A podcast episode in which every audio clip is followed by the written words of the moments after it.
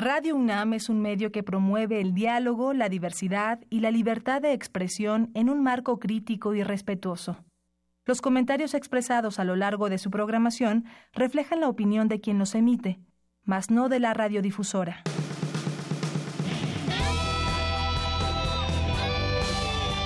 Prisma RU. Relatamos al mundo.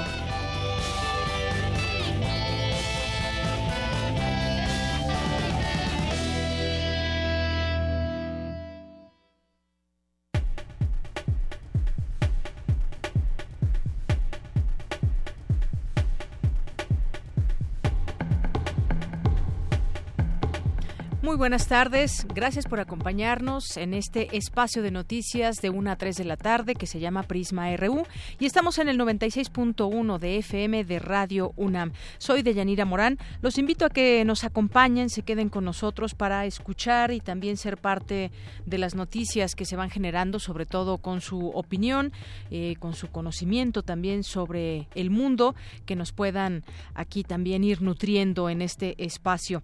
Eh, las noticias noticias de la UNAM. En un momento más las presentaremos a cargo de nuestros compañeros reporteros y también tendremos información para comentar con todos ustedes. Ayer que fue Consejo Universitario, mi compañero Jorge Díaz nos informaba sobre la licenciatura nueva que se creó en la UNAM, que es nutriología. Vamos a platicar con el doctor Manuel Mendoza Núñez, que es director de la Facultad de Estudios Superiores Zaragoza y creador del plan de estudios de esta carrera en nutriología. También lo invitaremos a, eh, a través del doctor José Enrique Covarrubias, que es secretario académico del Instituto de Investigaciones Históricas de la UNAM y coordinador del Diplomado Historia Contemporánea de los siglos XX y XXI, justamente a este diplomado. Aquí le tendremos todos los detalles y también más adelante le tendremos la información nacional, internacional. Platicaremos también con el doctor Raúl Trejo del Arbre. Ahora que empiezan eh, el proceso electoral que empezó con las precampañas, eh, nos vienen a la mente pues muchas cosas que ya hemos vivido en otros momentos, como las campañas negras, como descalificaciones y demás. Abundaremos en este tema con él en nuestra segunda hora. Hoy es jueves de Gaceta UNAM, ya está publicada, tal vez muchos de ustedes ya la leyeron y si no, pues aquí también tendremos oportunidad de platicarla con su director Hugo Huitrón. Y nos acompañará como todos los, como todos los jueves aquí en Cinemaedro. Ahora este es el nombre eh, de esta sección del maestro Carlos Narro, subdirector de difusión cultural UNAM. Así que quédese con nosotros. También tendremos como todos los días la, en nuestra primera hora la sección de cultura con Tamara Quirós que entrevistará al maestro Alonso Escalante, director de ópera de Bellas Artes. Así que acompáñenos, háganse presentes a través de redes sociales en arroba PrismaRU, en PrismaRU en Facebook y en el teléfono 5536 4339. Vamos a iniciar con nuestro resumen informativo. Relatamos al mundo. Relatamos al mundo. Y se nos fue febrero, perdón, enero. Iniciamos hoy el primer día de febrero de 2018. Desde la UNAM se llevó a cabo la conferencia El láser y la medicina. Mi compañera Dulce García más adelante nos hablará al respecto. Las ideas y la teoría evolucionista de Darwin radicalizaron la ciencia entera y no solo la biología. Nuestra compañera Cindy Pérez Ramírez nos ampliará esta información. En México, 40% de la leche que se consume no es pasteurizada, advierte un investigador de la UNAM. Cristina Godínez nos tendrá los detalles. En temas nacionales, detención arbitraria, desaparición forzada y posible tortura son algunos de los abusos sufridos por el estudiante Marco Antonio Sánchez, aseguró Juan Martín Pérez, director ejecutivo de la Red por los Derechos de la Infancia en México. El secretario de Relaciones Exteriores, Luis Videgaray, viajó 12 veces el año pasado a la Casa Blanca, pero no ha logrado nada en concreto en beneficio de los intereses mexicanos, asegura una editorial del diario The Washington Post. Bueno, hay que recordar que fue uno de los secretarios cuando hubo cambios en el gabinete que dijo que no sabía del tema de relaciones exteriores, pero que podía aprender. No sabemos si ya aprendió o no. En otra información, el Congreso de la Unión inició este jueves el último periodo ordinario de sesiones de la sexagésima sexta legislatura en medio de una confrontación entre los grupos parlamentarios y una larga lista de pendientes que deben atender. La delegación Iztapalapa solicitó a la Comisión para la Reconstrucción registrar 19.978 viviendas en la plataforma de la Ciudad de México, CDMX, para que reciban recursos de los programas destinados al 19 de septiembre. Fallas de la Fiscalía General del Estado de Chihuahua derivaron en la liberación de siete integrantes del grupo La Línea, brazo armado del cártel de Juárez que dirige Carlos Arturo Quintana, alias el 80.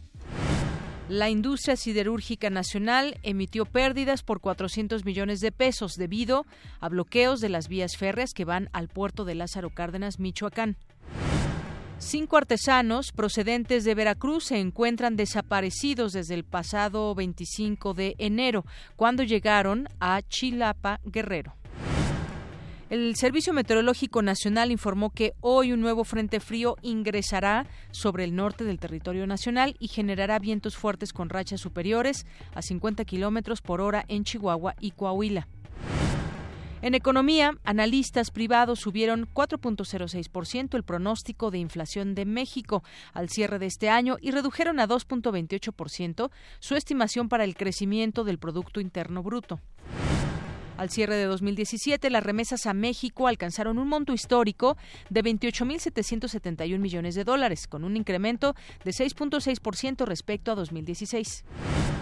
La Comisión Federal de Competencia Económica abrió un expediente por posibles prácticas monopólicas relativas al en el mercado de servicios de plataformas de comercio electrónico.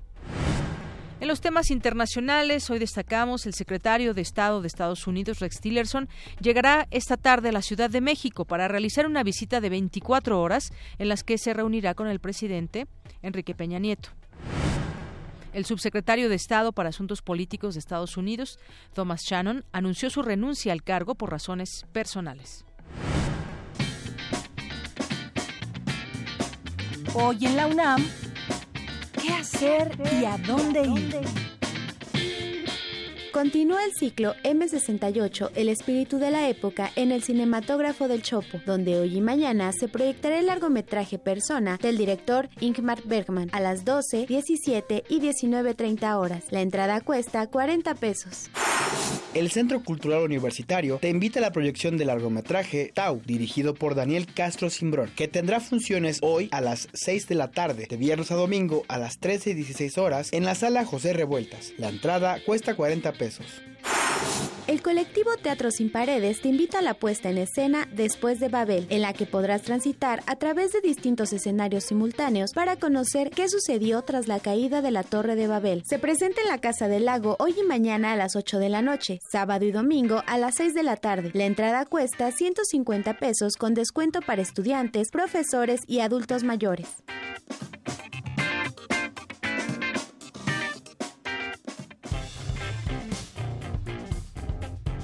Campus RU. Y empezamos en nuestro campus RU del día de hoy, cuando es la una de la tarde con 14 minutos. Eh, las ideas y la teoría evolucionista de Darwin radicalizaron la ciencia entera y no solo la biología. Nuestra compañera Cindy Pérez Ramírez nos amplía esta información. Deyanira, muy buenas tardes a ti y al auditorio de Prisma RU. La teoría evolucionista fue enunciada por Darwin en su famoso libro El origen de las especies, publicado en 1859. Señala que todas las especies de animales y plantas actuales descienden de otras especies ya desaparecidas. Según esta concepción, el proceso mediante el cual se forman nuevas especies es la selección natural. En el marco del primer coloquio de divulgación del Instituto de Ciencias Nucleares de la UNAM, se llevó a cabo la conferencia Cómo evoluciona la teoría de la evolución, en donde la académica de la Universidad Nacional de La Plata en Argentina, Gisela Lamas, señaló que en 1964 se creó un órgano oficial de la teoría de la evolución. La actual teoría, eh, la, la revista Evolution, que es una de las principales revistas en el mundo de evolución, que es la Sociedad para el Estudio de la Evolución. ¿Sí? Este es el órgano oficial de divulgación. Entonces es muy raro lo que pasó con esta teoría, porque es una teoría con un acta fundacional que se ponen de acuerdo en cuáles van a ser los basamentos teóricos y cuál va a ser su órgano de difusión. No es frecuente que las teorías empiecen con todas estas características. La investigadora también se refirió a la teoría sintética, última teoría que ha contribuido a la construcción del término de evolución, misma que indica que el origen de la variabilidad de la descendencia se debía a las mutaciones en los organismos con reproducción asexual y a las mutaciones y a la recombinación genética en los organismos con reproducción sexual. Lo que hacen es sintetizar, unificar la genética de poblaciones, el conocimiento de la genética de poblaciones con la sistemática, es decir, cómo están organizados y cómo están emparentados los, diversos individuos. Y el cambio estuvo siempre presente como supuesto. La selección natural, que es entendida como reproducción diferencial, la variabilidad, que hay un aislamiento reproductivo, hay mutaciones, hay recombinaciones, el dogma de Weismann, que los caracteres hereditarios se transmiten por el germoplasma. Hasta aquí mi reporte. Muy buenas tardes. Gracias, Cindy. Vamos ahora con mi compañera Dulce García. Explican en la UNAM las diversas utilidades del láser en la medicina. Adelante, Dulce.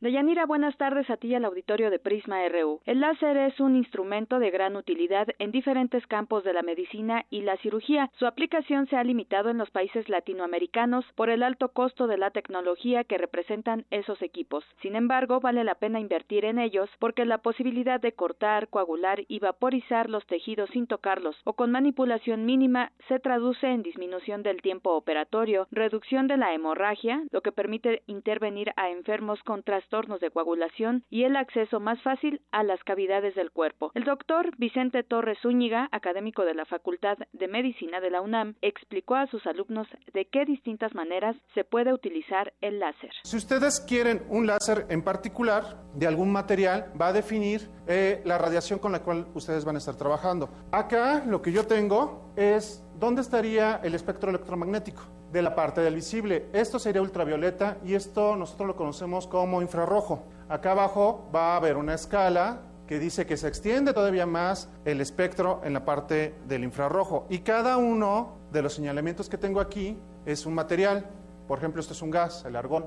Y este, si lo utilizara como láser, entonces tendría una emisión alrededor del verde. De Yanira Auditorio de Prisma RU, el láser fue producto de la aplicación práctica de las investigaciones sobre la teoría fotoeléctrica. En 1965 empezaron las investigaciones para sus múltiples aplicaciones en medicina y cirugía y a final de los años 70 fue aprobado para uso clínico en los Estados Unidos, en Europa y en Japón. Es el reporte. Muy buenas tardes.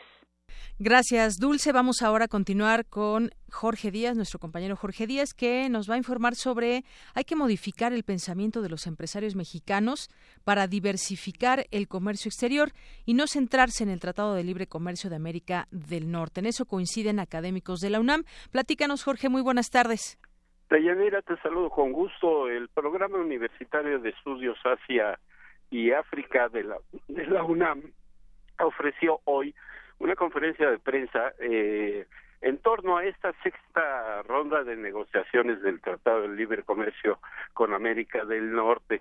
Fueron eh, muchos los puntos que se plantearon dentro de esta conferencia, pero hay que destacar que todos coinciden en la diversificación de las relaciones comerciales.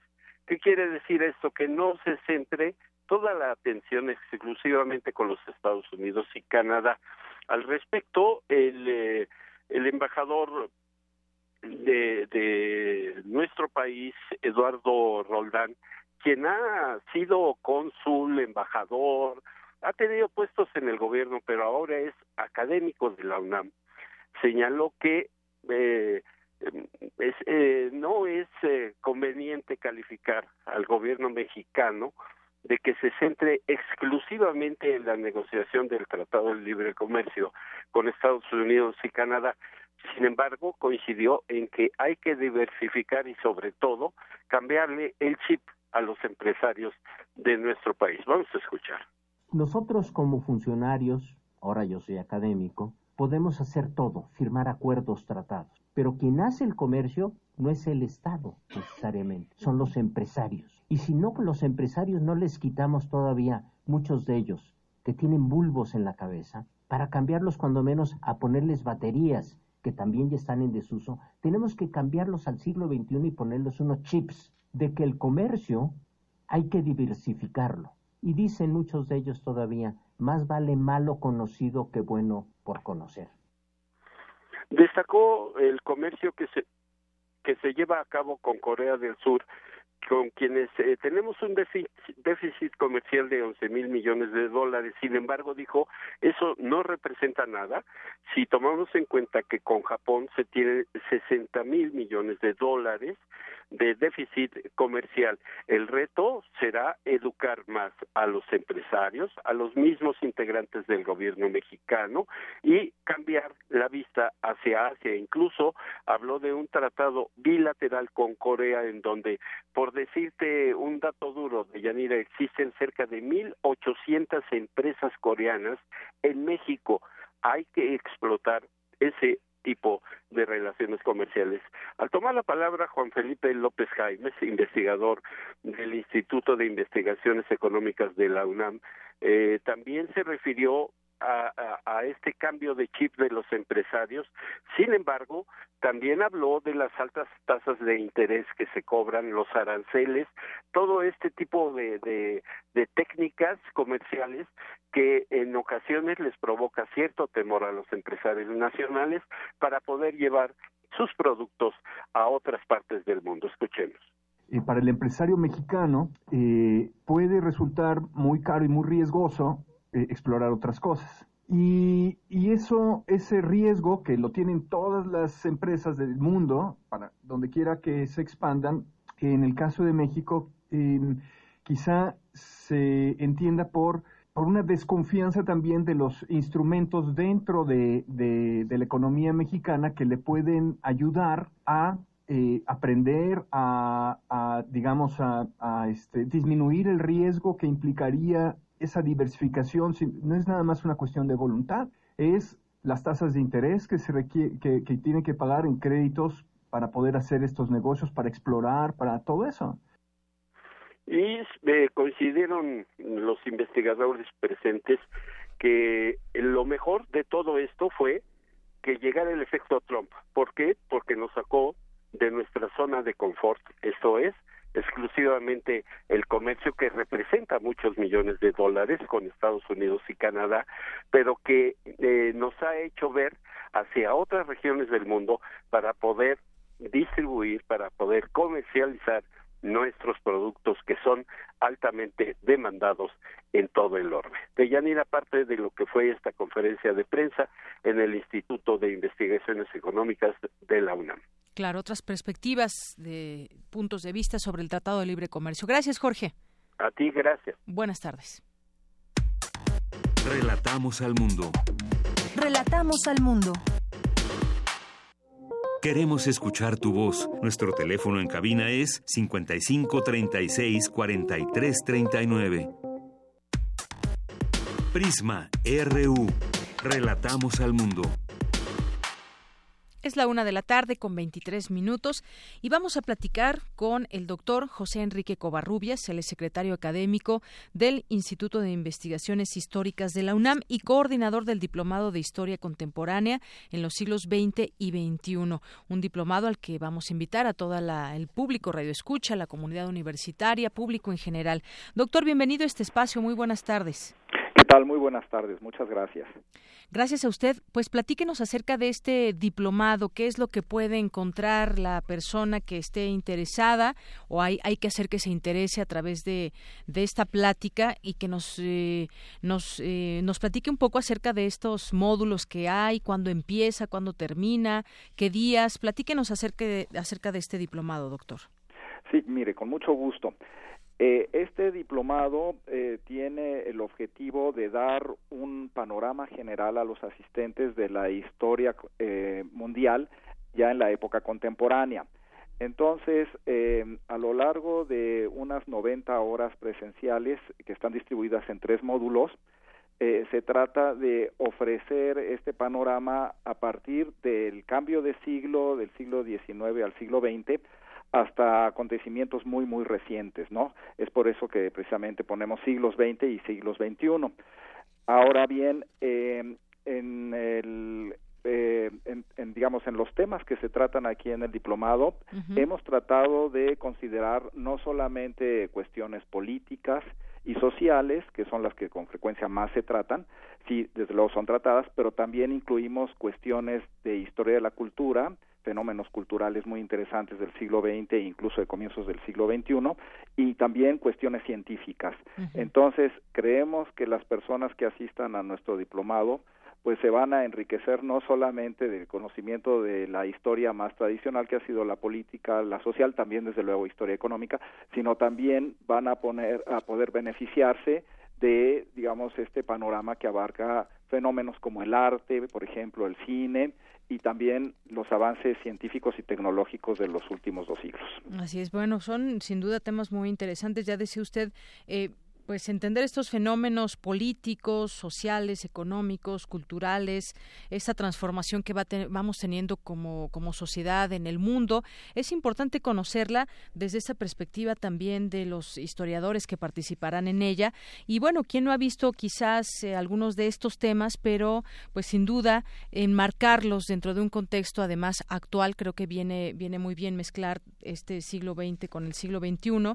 Y como usted decía, algunos de los temas que aquí tengo los, los módulos, eh, estos textos en mis manos.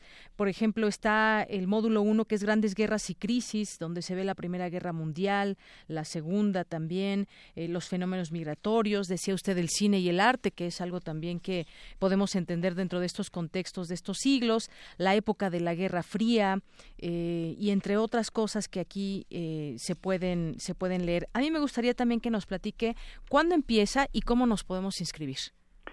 Mire, eh, el diplomado empieza ya pronto, empieza el 12 de febrero, será en cosa de unos 10 días, y durará hasta el 8 de octubre. Ahora bien, eh, como usted decía, está dividido en tres módulos. Las personas pueden inscribirse a los módulos que prefieran o inscribirse a todos los módulos. Eh, aquí es importante señalar que eh, pueden dirigirse directamente al Instituto de Investigaciones Históricas, aquí en la Secretaría Técnica, eh, que está junto a la Secretaría Académica en el primer piso, y directamente con la eh, encargada de las inscripciones Luz Mercado.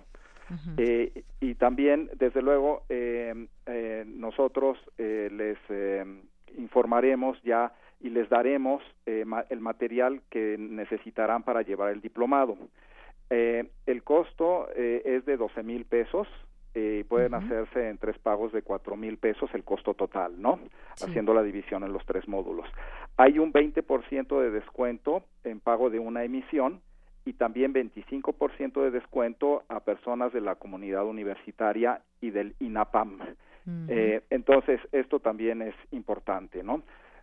ahora bien, las sesiones son de tres horas cada lunes se va haciendo semanalmente, eh, se va desarrollando semanalmente el diplomado eh, y hemos eh, tratado de pues incorporar a nuestro diplomado académicos que cubran tanto el perfil de ser muy buenos en la materia que sobre la cual va a tratar su sesión, pero que al mismo tiempo también sean muy buenos, digamos, en cuanto a la didáctica, que sean muy buenos para expresar los temas que están expresando, el material que de, que están tratando, pues de una forma que sea accesible al público en general.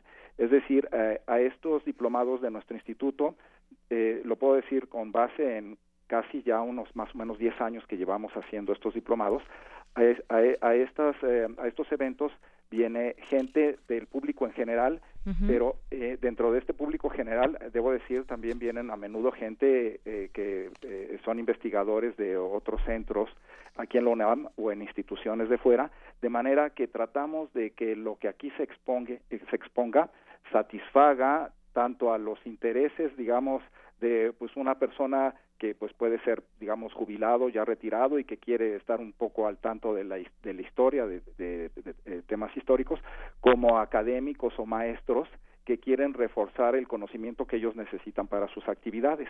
Entonces, eh, pues tratamos de cubrir esto, ¿no? Es decir, que tanto la persona del público general como académicos o gente que puede sacar un beneficio particular para sus actividades asistiendo al seminario, queden satisfechos de su participación aquí.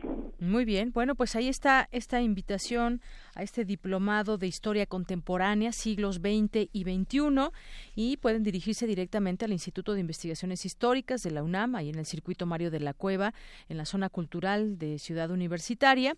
Ahí está su página de internet también, www.históricas.unam.mx. Ahí pueden encontrar el diplomado completo, los módulos para que la gente lo pueda leer.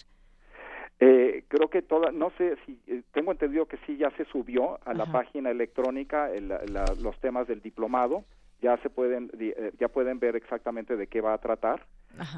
y también es importante los, los teléfonos, si quieres se los puedo dar de una vez. Sí, adelante, adelante. Es el 56 22 75 16 y 56 22 75 27 extensión 375. 375. Muy bien, bueno, pues ahí está también eh, comentarle a nuestro auditorio que ya está en nuestras redes sociales para si alguien se interesa pueda tener ahí todo el acceso a la información. Doctor, ¿algo más que quiera usted agregar acerca de esta invitación, acerca de este diplomado? Pues mire, sí, creo que es importante mencionar lo siguiente. Aunque eh, las sesiones de los tres módulos abarcan prácticamente todo el mundo y hay sesiones que tratan pues sobre historia de Europa, otras tratan sobre historia de Estados Unidos y desde luego lo que eh, pues todavía a finales del siglo XIX era el mundo colonial ¿no? y que después pues se convierte en algo así como el mundo periférico, tercer mundo, etcétera. De cualquier manera, sí hemos incluido unas un, un, cierto número de sesiones, unas dos o tres sesiones en que se trata de América Latina y también desde luego ahí incluido México. Entonces, no hemos perdido de vista el interés que puede tener asistir al seminario, al, al, diplomado, perdón, eh, eh, gente que pues es mexicana y que está tratando de entender los procesos históricos más recientes desde su propio país. Entonces, eh, aunque el tema es historia contemporánea, siglos XX y XXI, y es una historia mundial, sí se considera desde luego la, la, la cuestión de México dentro de ese proceso y de hecho la última sesión del módulo tercero es la de México entre siglos. Así es. Así es que pues precisamente vamos a cerrar todo el diplomado tratando de pues ilustrar, explicar al, público, ¿no? Sobre cuál es la situación de México dentro de toda esta situación mundial. Muy bien, pues yo le agradezco mucho, doctor, también decir que eh, justamente todo esta se ve la historia, pero también muchas cosas que actualmente están, porque hacen referencia, por ejemplo, al Tratado de Libre Comercio, el NAFTA de Estados Unidos del NAFTA de NAFTA a Trump, por ejemplo. Hay otro tema, la perestroika y, la Rusia de Putin, es decir, de lo de, de lo histórico a lo actual. Esta es una parte muy importante que también nuestro auditorio debe debe, saber cómo estos eh, acontecimientos del pasado se ligan con nuestro presente. Doctor, muchas gracias. Pues muchas gracias a ustedes por permitirme difundir esto, lo relativo a este diplomado. Por supuesto, ese es el espacio y cuando quiera aquí los micrófonos abiertos. Muchísimas gracias. Hasta luego. Hasta luego. Doctor José Enrique Covarrubia, secretario académico del Instituto de Investigaciones Históricas de la UNAM y coordinador del Diplomado de Historia Contemporánea de los siglos XX y XXI. Porque tu opinión es importante, síguenos en nuestras redes sociales, en Facebook como Prisma RU y en Twitter como arroba PrismaRU. Queremos escuchar tu voz. Nuestro teléfono en cabina es 55 36 43 39. Relatamos al mundo. Relatamos al mundo. Una con 34 minutos y continuamos. Vamos ahora a platicar sobre esta nueva licenciatura que se abre en la máxima casa de estudios del país, en la UNAM, que es la licenciatura en nutriología, que atenderá uno de los retos de salud en México, que es el sobrepeso, la obesidad, con la nueva carrera. Y en esta eh, se suman a las que ya tiene la UNAM y con esta son 122. Para platicar del tema, ya está en la línea telefónica el doctor Manuel Mendoza Núñez. Él es director de la Facultad de Estudios Superiores Zaragoza y creador del plan de estudios de la carrera en nutriología. ¿Qué tal, doctor? Bienvenido, muy buenas tardes. Muy buenas tardes, Deyanira, y este, un saludo a ti y a todo el auditorio. Gracias, doctor. Pues platicar con usted nos interesa acerca de esta carrera que se aprobó en nutriología, porque pues hay una necesidad y demanda, me imagino yo, para haber hecho esta propuesta y en su, en su momento y aprobada. Ayer se dio a conocer en el Consejo Universitario. Platíquenos de esta carrera en nutriología. De hecho, este, esta esta disciplina en, la UNAM no se cuenta con una licenciatura este en este campo eh, a pesar de que es una necesidad indiscutible de hecho hay una problemática epidemiológica de altas tasas de prevalencia tanto de obesidad como de enfermedades crónicas no transmisibles eh, como antecedente importante quisiera este compartirles que en el marco del plan de desarrollo del señor rector el doctor Enrique Graue del 2015-2019, eh, elaboramos una propuesta eh, en nuestra facultad eh, se imparten las carreras de ciencias de la salud y químico-biológicas, no, no tenemos nutriólogos.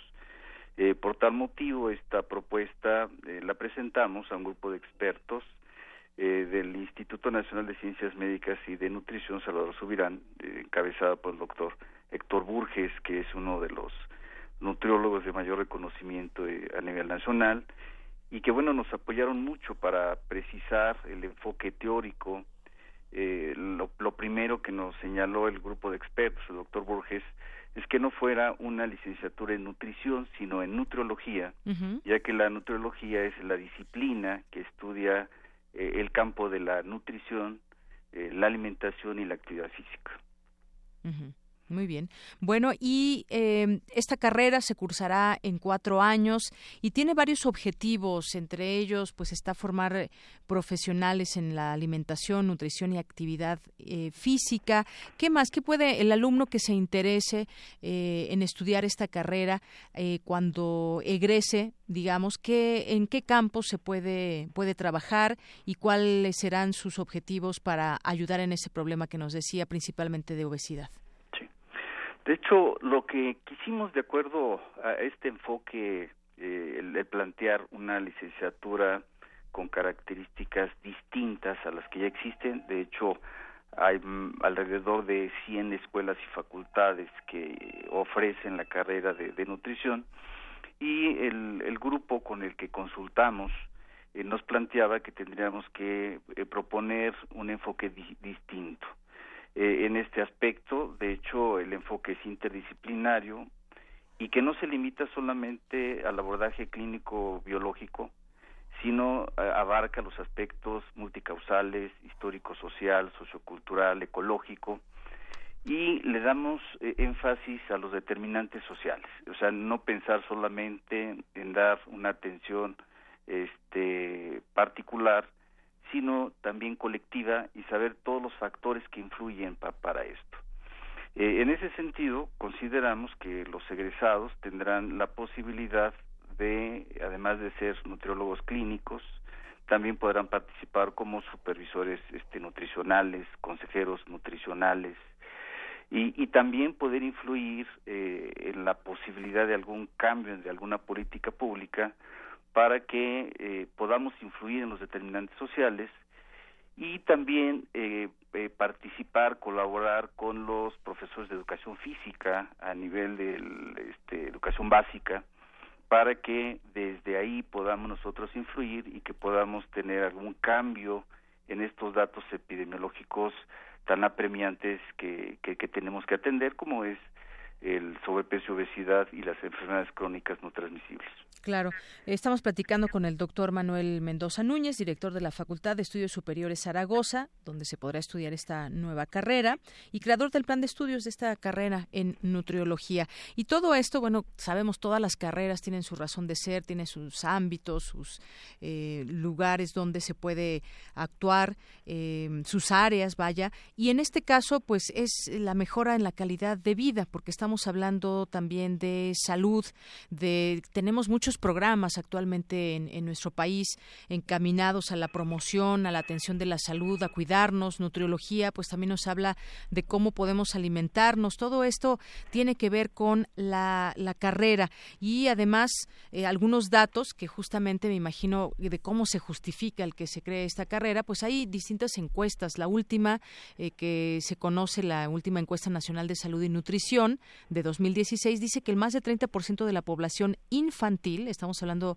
de los niños que el día de mañana pueden tener enfermedades que en otro momento no, no se tenían, eh, presenta sobrepeso, más de 30% de la población infantil, doctor.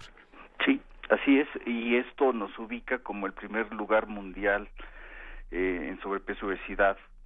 Y en el caso de los adultos, este, más del 70%, eh, ubicándonos en el segundo lugar eh, a nivel mundial. Un dato importante es que por cada 15 kilogramos de peso corporal extra se incrementa un 30% el riesgo de muerte temprana. Eh, también tenemos datos este, importantes respecto a la prevalencia de diabetes mellitus, que es cerca de un 10%.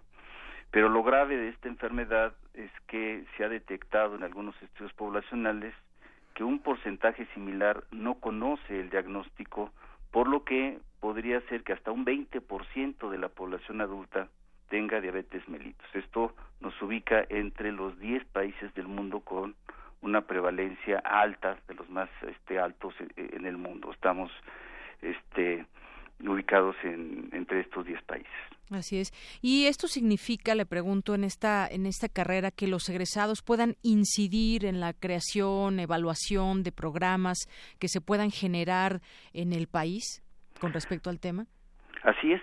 Y de hecho la, la idea es que se dé a lo largo del ciclo vital, en, en todas las diferentes etapas del ciclo vital, y esperamos a mediano plazo que nuestros egresados en el lugar, en los escenarios donde intervengan, eh, influyan para que se den algunos cambios en estos datos epidemiológicos y de ser posible influir en alguna política pública para que gradualmente se revierta esta tendencia de las altas tasas en los problemas de sobrepeso, obesidad y crónico-degenerativas. Eh, este abordaje, de, alguna manera, eh, de manera eh, integral, considerando todos los aspectos sociales, pensamos que va a revertir y que podría cambiar, por lo menos inicialmente, en donde ellos estén actuando y que este modelo eh, se pueda multiplicar para que tengamos este un impacto a, mediano y a largo plazo. Muy bien. Y doctor, ¿a partir de cuándo se va a poder estudiar esta licenciatura? ¿Ya el próximo ciclo escolar o...? Eh, sí, en el próximo ciclo escolar, en la convocatoria de abril ya se va a ofrecer este, la, licenciatura. De hecho, eh, en agosto iniciaremos.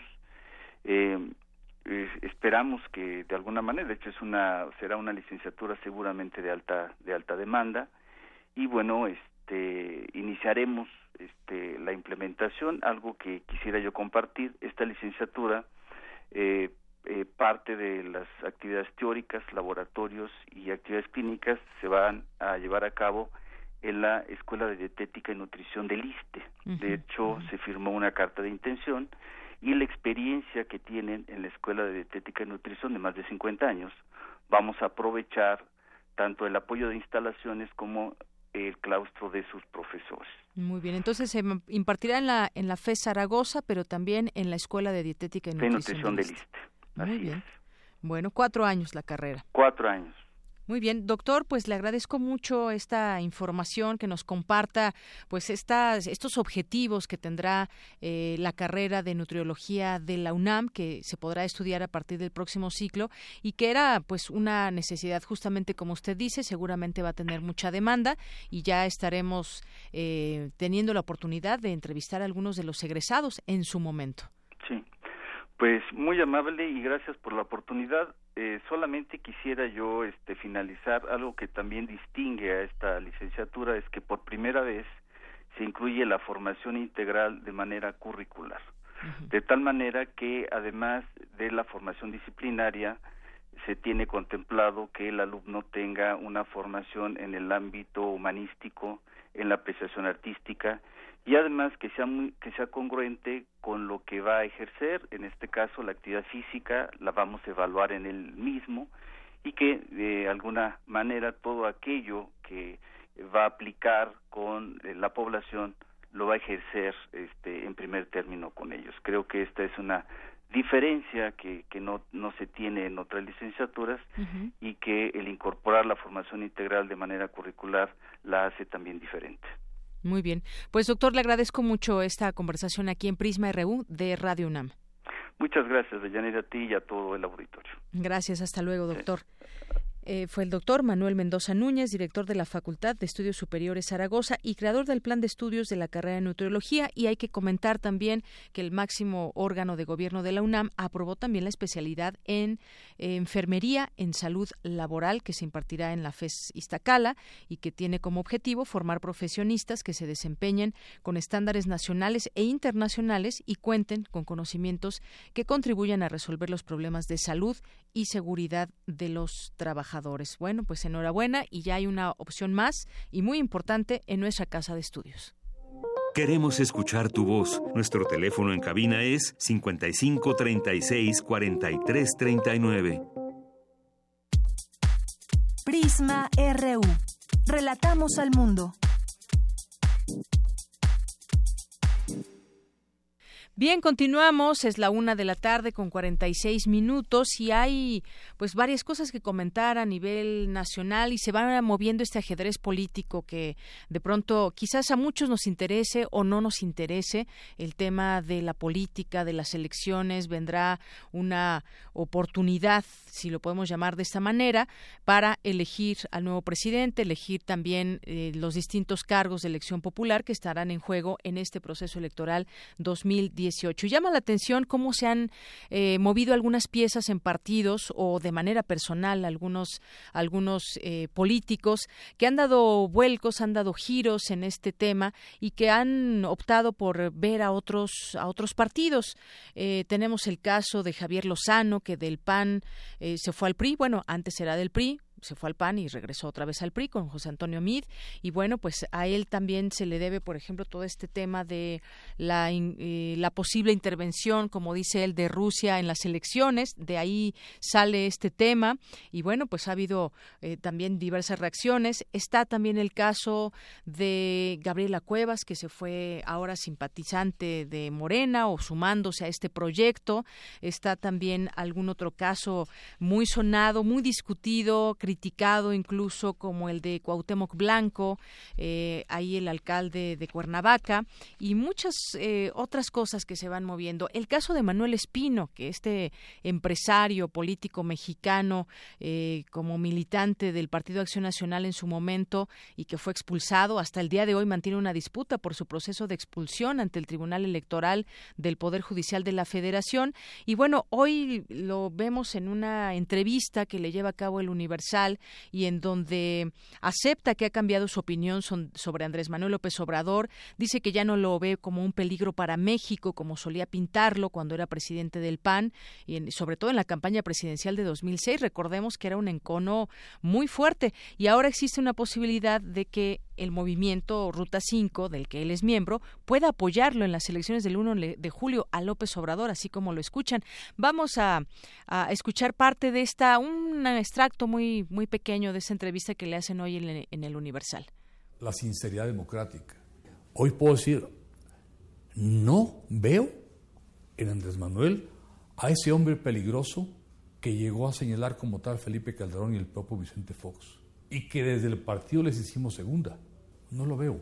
Veo un hombre más sereno, más maduro, y reconozco su perseverancia. Creo que es un hombre comprometido con este país. Pues sí, aunque no lo crean, es Manuel Espino y además criticó ahora que Felipe Calderón sería un peligro para México si estuviera en busca de la presidencia y destaca a Margarita Zavala, a quien ya le dio su firma para contender como candidata independiente.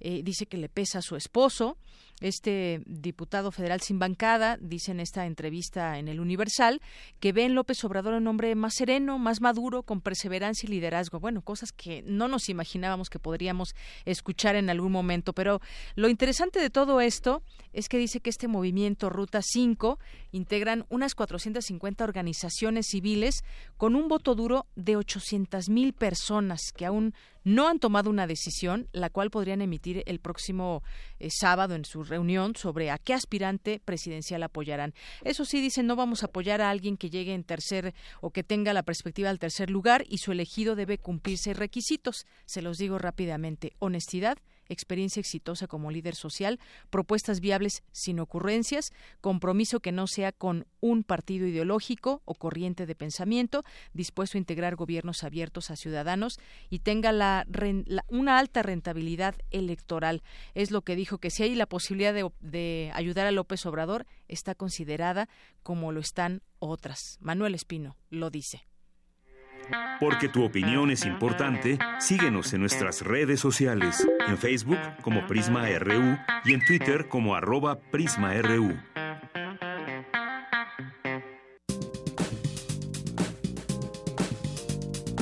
Cultura RU.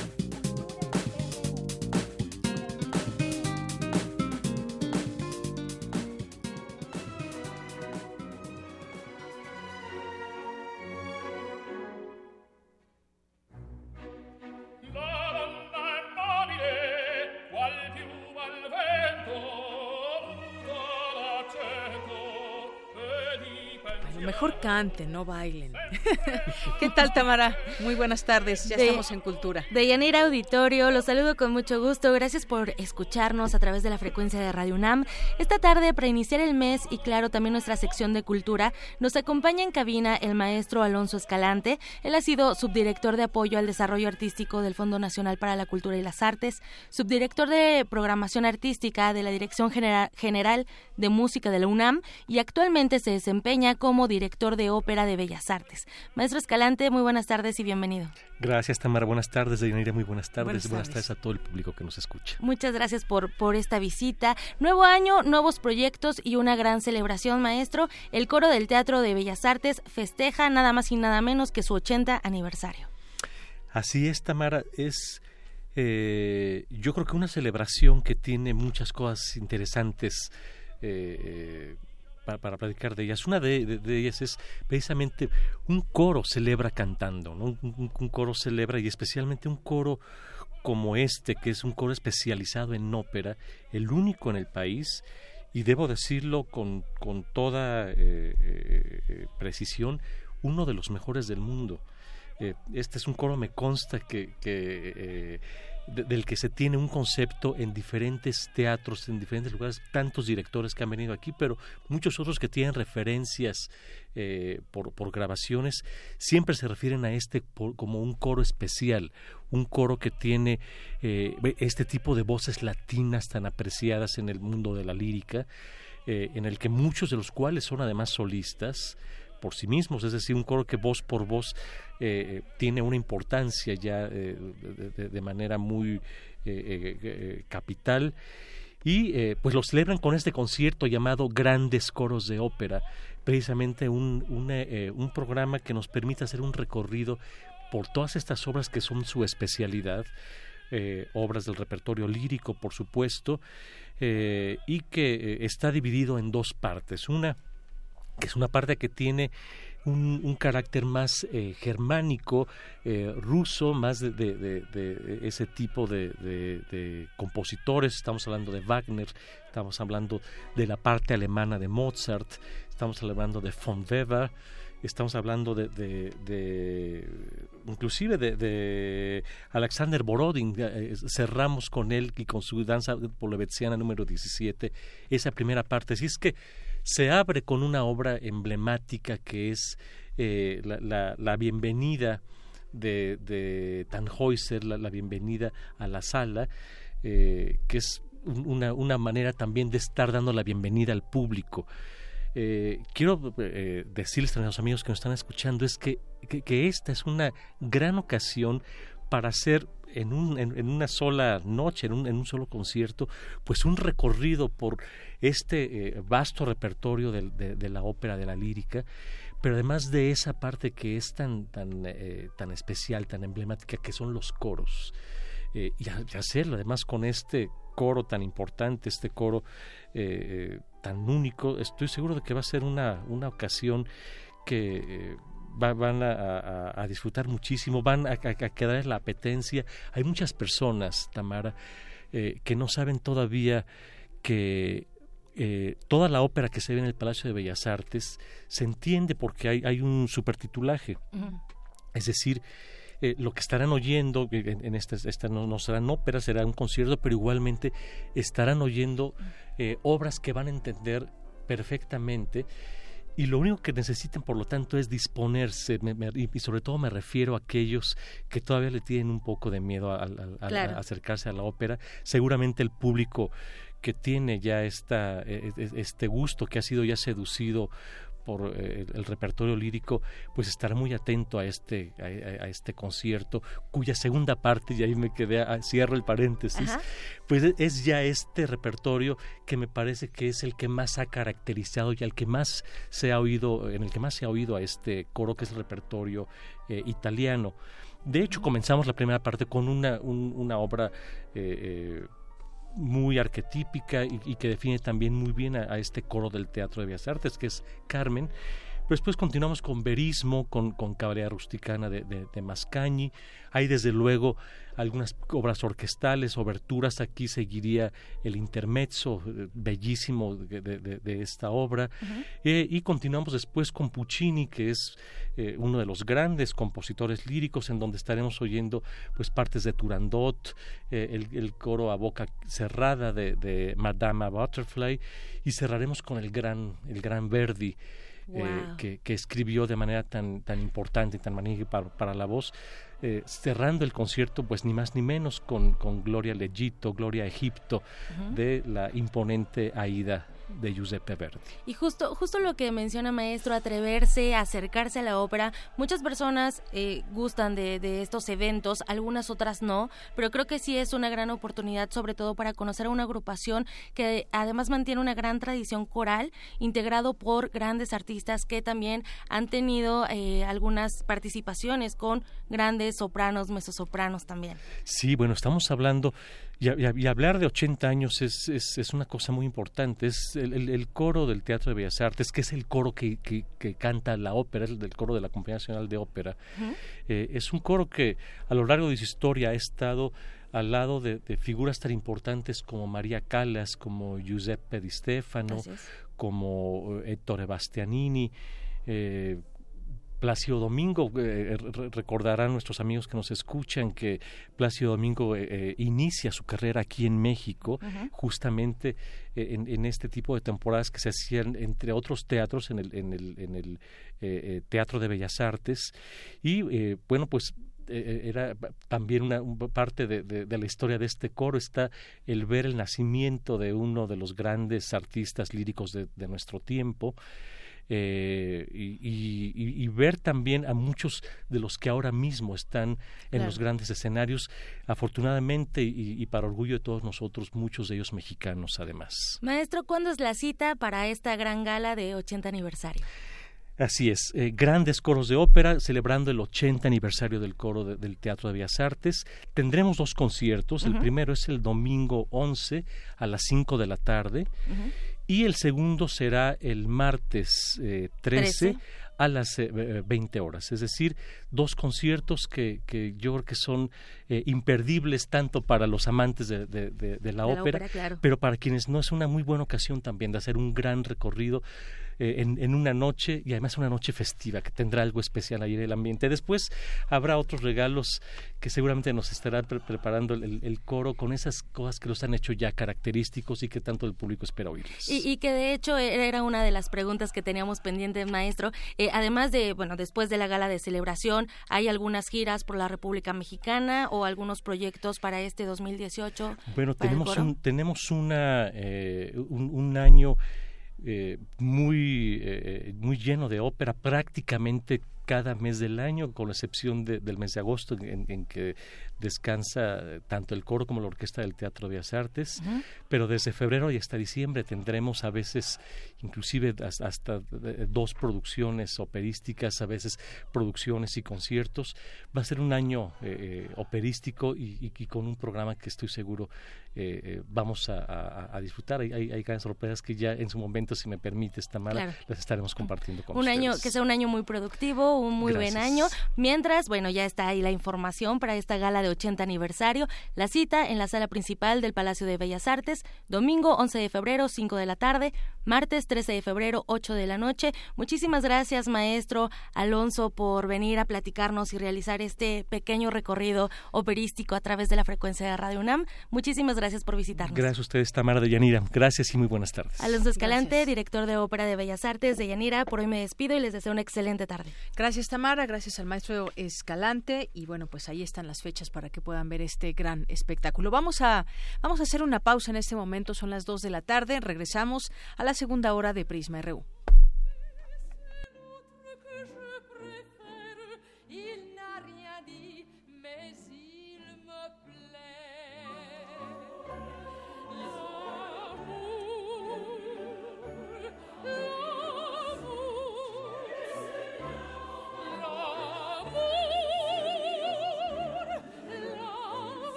El rito comienza en el escenario. Los sonidos emergen, deambulan por el recinto, se cuelan en los oídos y estremecen los sentidos. Festival Intersección. los encuentros sonoros de Radio UNAM. Todos los viernes a las 21 horas en vivo desde la sala Julián Carrillo. Escúchalos a través del 96.1 de FM, www.radiounam.unam.mx o ven a Adolfo Prieto 133 Colonia del Valle, cerca del Metrobús Amores. La entrada es libre. Dicen que lo que empieza bien, acaba bien. Si en 2016 tramitaste tu credencial para votar y todavía no la tienes, aún estás a tiempo de recogerla y evitar que la destruyan, porque eso nos cuesta a todos. Ve por ella antes del 2 de abril para mantener tu registro en el padrón electoral y así no tendrás que empezar el trámite de nuevo. Recuerda, tiene que ser antes del 2 de abril. Porque mi país me importa, yo ya recogí mi INE y votaré en las próximas elecciones del 1 de julio. Instituto Nacional Electoral, INE. En México conservamos los lazos familiares, nuestras tradiciones, lo que nos define, pero hay cosas que también necesitan mantenerse para disfrutar de todo eso. Por ello, hoy fui a solicitar una reposición idéntica de mi credencial para votar. Si la tuya también sufrió algún deterioro o la perdiste y tus datos no han cambiado, ve cuanto antes al módulo de línea más cercano. Tienes hasta el 28 de febrero. Porque mi país me importa, solicité la reposición de mi credencial para votar en las próximas elecciones. Instituto Nacional Electoral, INE. Resistir está en la naturaleza humana. En todo aquello que hemos creado para nuestro cuerpo y nuestro espíritu. En la libertad de nuestros sentidos y el derecho a nuestros pensamientos. En nuestra capacidad de ser responsables y en el gusto de entretenernos. Tenemos un legado que mantener y nuestra tripulación cumple su misión con honor. Resistencia modulada. De lunes a viernes, de las 20 a las 23 horas, por el 96.1 de FM, Radio UNAM. Experiencia sonora.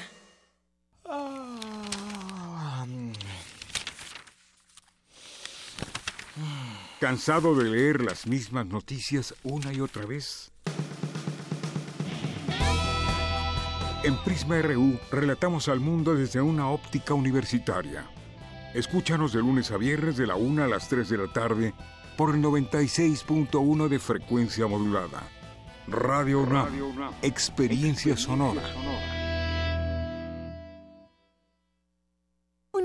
Confrontar. Los jóvenes de México estamos siempre al frente de los grandes cambios sociales. Somos los jóvenes del 68 y el despertar cultural. Somos los jóvenes del 85 que abrimos paso a la democracia. Y somos los jóvenes que en el 18 estamos combatiendo la corrupción. Caminando sin descanso para que los derechos se respeten, para que tengamos justicia, para construir la democracia. Dimos un paso y ya caminamos kilómetros. Empezamos unos cuantos y hoy somos millones. Porque estamos al frente del cambio. PRD. Tú, que cuando ves las noticias del gobierno actual piensas, ¿estaríamos mejor? Con ya sabes quién. A ti que durante el gobierno de Calderón pensabas, ¿estaríamos mejor con ya sabes quién? A ti, que después de ver lo que hizo ya sabes quién en la Ciudad de México, llevas 12 años pensando que estaríamos mejor con ya sabes quién. A todos ustedes les tenemos una gran noticia. Sí estaremos mejor y ya sabemos con quién. Morena, la esperanza de México. Juntos haremos historia.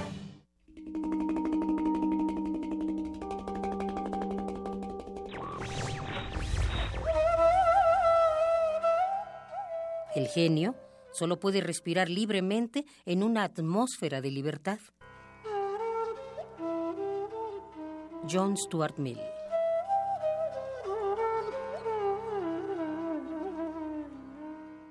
Radio UNAM Porque tu opinión es importante, síguenos en nuestras redes sociales, en Facebook como Prisma RU y en Twitter como arroba PrismaRU. Prisma RU. Relatamos al mundo.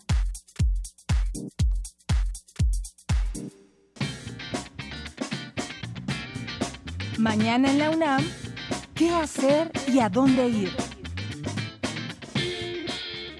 Asiste a la función de bienvenida del taller coreográfico de la UNAM, que se llevará a cabo mañana a las 12.30 horas en el Teatro Arquitecto Carlos Lazo de la Facultad de Arquitectura. La entrada es libre. El Centro de Ciencias de la Atmósfera te invita a las actividades que realizará mañana en el auditorio Dr. Julián Adem Chaín del Centro de Ciencias de la Atmósfera. Iniciarán con la conferencia The Maiden Julian Oscillation and Mean Global History Winds, que será impartida por el Dr. Stipus Sentic del Tecnológico de Nuevo México a las 12 horas, seguida a la 1.30 de la tarde por la mesa de discusión Análisis Meteorológico, a cargo del Dr. Ismael Pérez García del Grupo de Modelación Matemática de Procesos Atmosféricos. El Centro Cultural Universitario te invita a la proyección del largometraje Las Tinieblas del director Daniel Castro Simbrón, que se presentará en la sala José Revueltas hasta el domingo 4 de febrero a las 11, 16 y 20 horas. La entrada cuesta 40 pesos.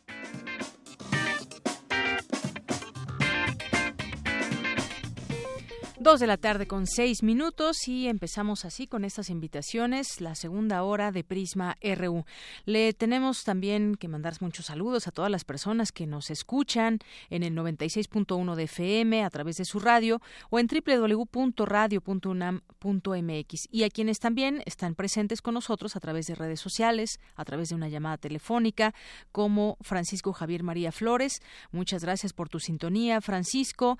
También Alejandro Cardil Sánchez, a Dano Dant, a Juanjo M, muchas gracias. Pauleta también nos escribe por aquí, Andrea González, también muchos saludos.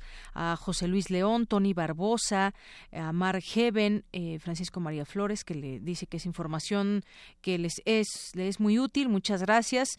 A Magdalena González, a Nel Bistrain eh, Cabrer y a todas las personas que se vayan uniendo. El Sargo Iquetecuani que quiere boletos para la ópera, bueno, pues si no hay boletos también puede ir, puedes ir a la obra, a la, ópera, perdón, y Quetecuani. Eh, también, pues a César Alberto le mandamos saludos. A Abel, que está escuchando también Prisma R1, nos dice hace 34 segundos.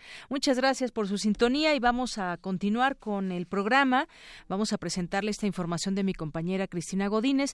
La leche es segura y recomendable siempre y cuando esté pasteurizada, afirma investigador de la UNAM. Cuéntanos, Cristina.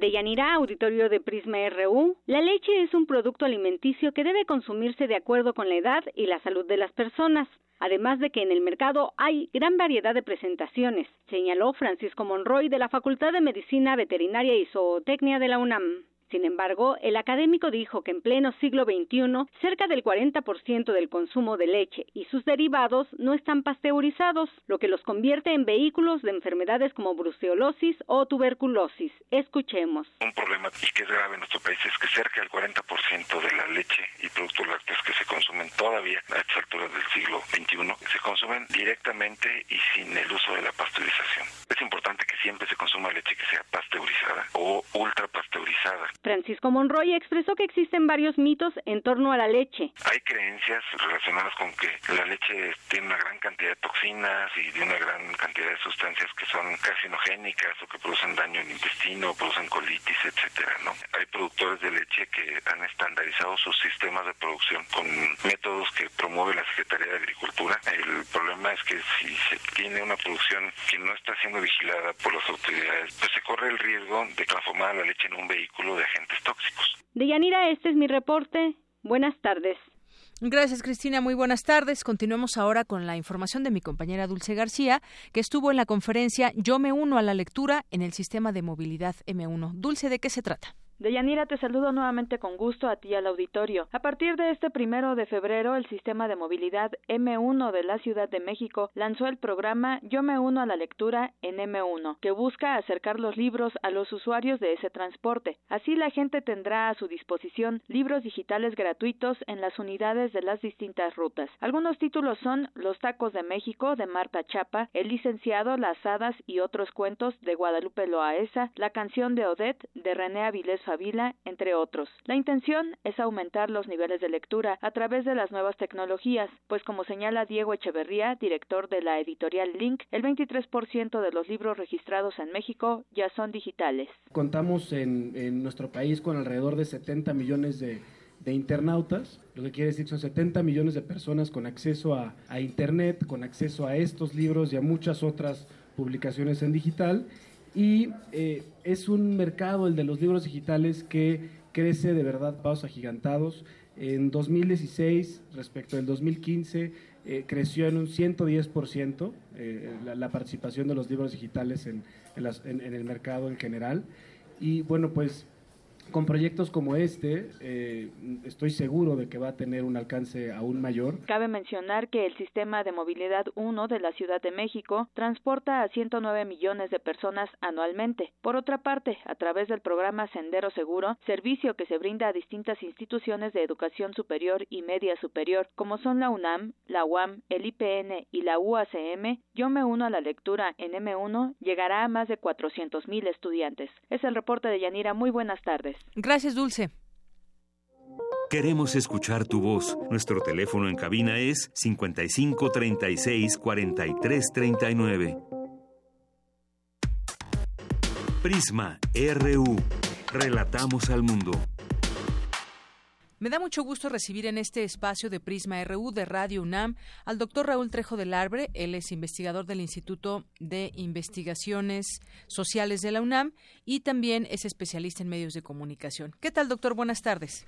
Muy buenas tardes. Bien, pues inicia un proceso electoral en México, tiene unas semanas que comenzó y de pronto pues nos vienen esos eh, fantasmas a la mente de las campañas negras que se han vivido en México, pero en muchas partes del mundo, incluso no se tiene identificada alguna fecha que hayan iniciado las campañas negras, pero nos viene a la mente con ese proceso electoral. Hablemos de ellas. ¿Qué son estas campañas negras en medios de comunicación, doctor?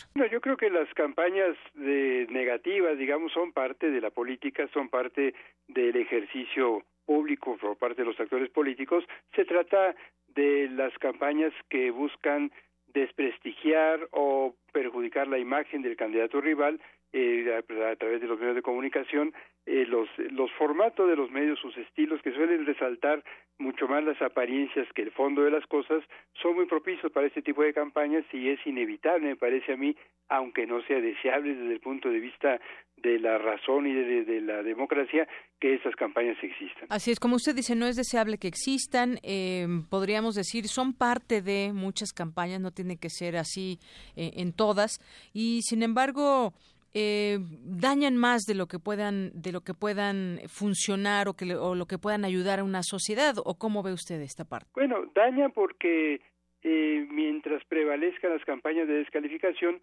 eh, es menor el espacio y la atención que reciben los otros tipos de mensajes de los candidatos políticos, las propuestas, los programas, las iniciativas, las ideas, vaya, quedan desplazados entonces por la abundancia de adjetivos y sobre todo de descalificaciones. Eh, yo creo que es muy importante señalar a estas campañas, hay que tratar de entenderlas y examinarlas, hay que reconocer su inevitabilidad y sobre todo es importante mantener un contexto de exigencia hacia los candidatos y sus partidos para que se esfuercen, si es que pueden, para presentar el otro tipo de campañas, el de las campañas de las ideas, de las propuestas, pero insisto, es ineludible, es inevitable en una sociedad amplia sometida a una competencia política intensa como la que tenemos, el tener que padecer este tipo de proselitismo por parte de candidatos y partidos. Así es, doctor. Y bueno, pues eh, quizás destacar también lo negativo que puedan ser cuando son mentiras y mentiras que llegan, pues no solamente al adversario, sino que permean también en la sociedad. En este caso, por ejemplo, en México, ¿cuál es el, el papel que tendría que jugar el árbitro de la contienda, que en este caso es el Instituto Nacional Electoral? Bueno, el árbitro no puede evitar las campañas negativas ni la propagación de mentiras. Yo creo que esta es más de una tarea de la sociedad y de los medios de comunicación. Eh, cuando los medios encuentran que hay falsedades en lo que dicen los candidatos, pues ahora, sobre todo con la velocidad con que trabajan los medios eh, y con el contexto de exigencia también que hay en las redes sociodigitales, es muy sencillo que se señalen los errores, los tropezos. Vaya, si cada desliz, que no son pocos de los candidatos, son magnificados y vueltos memes y vueltos eh, experiencias virales en las redes sociodigitales, con más razón, cuando se dice mentiras, esto se precisa y se aclara y se desmiente muy rápido. El papel del árbitro, me parece a mí, es encontrar en dónde hay ilegalidades. Decir mentiras no es necesariamente ilegal.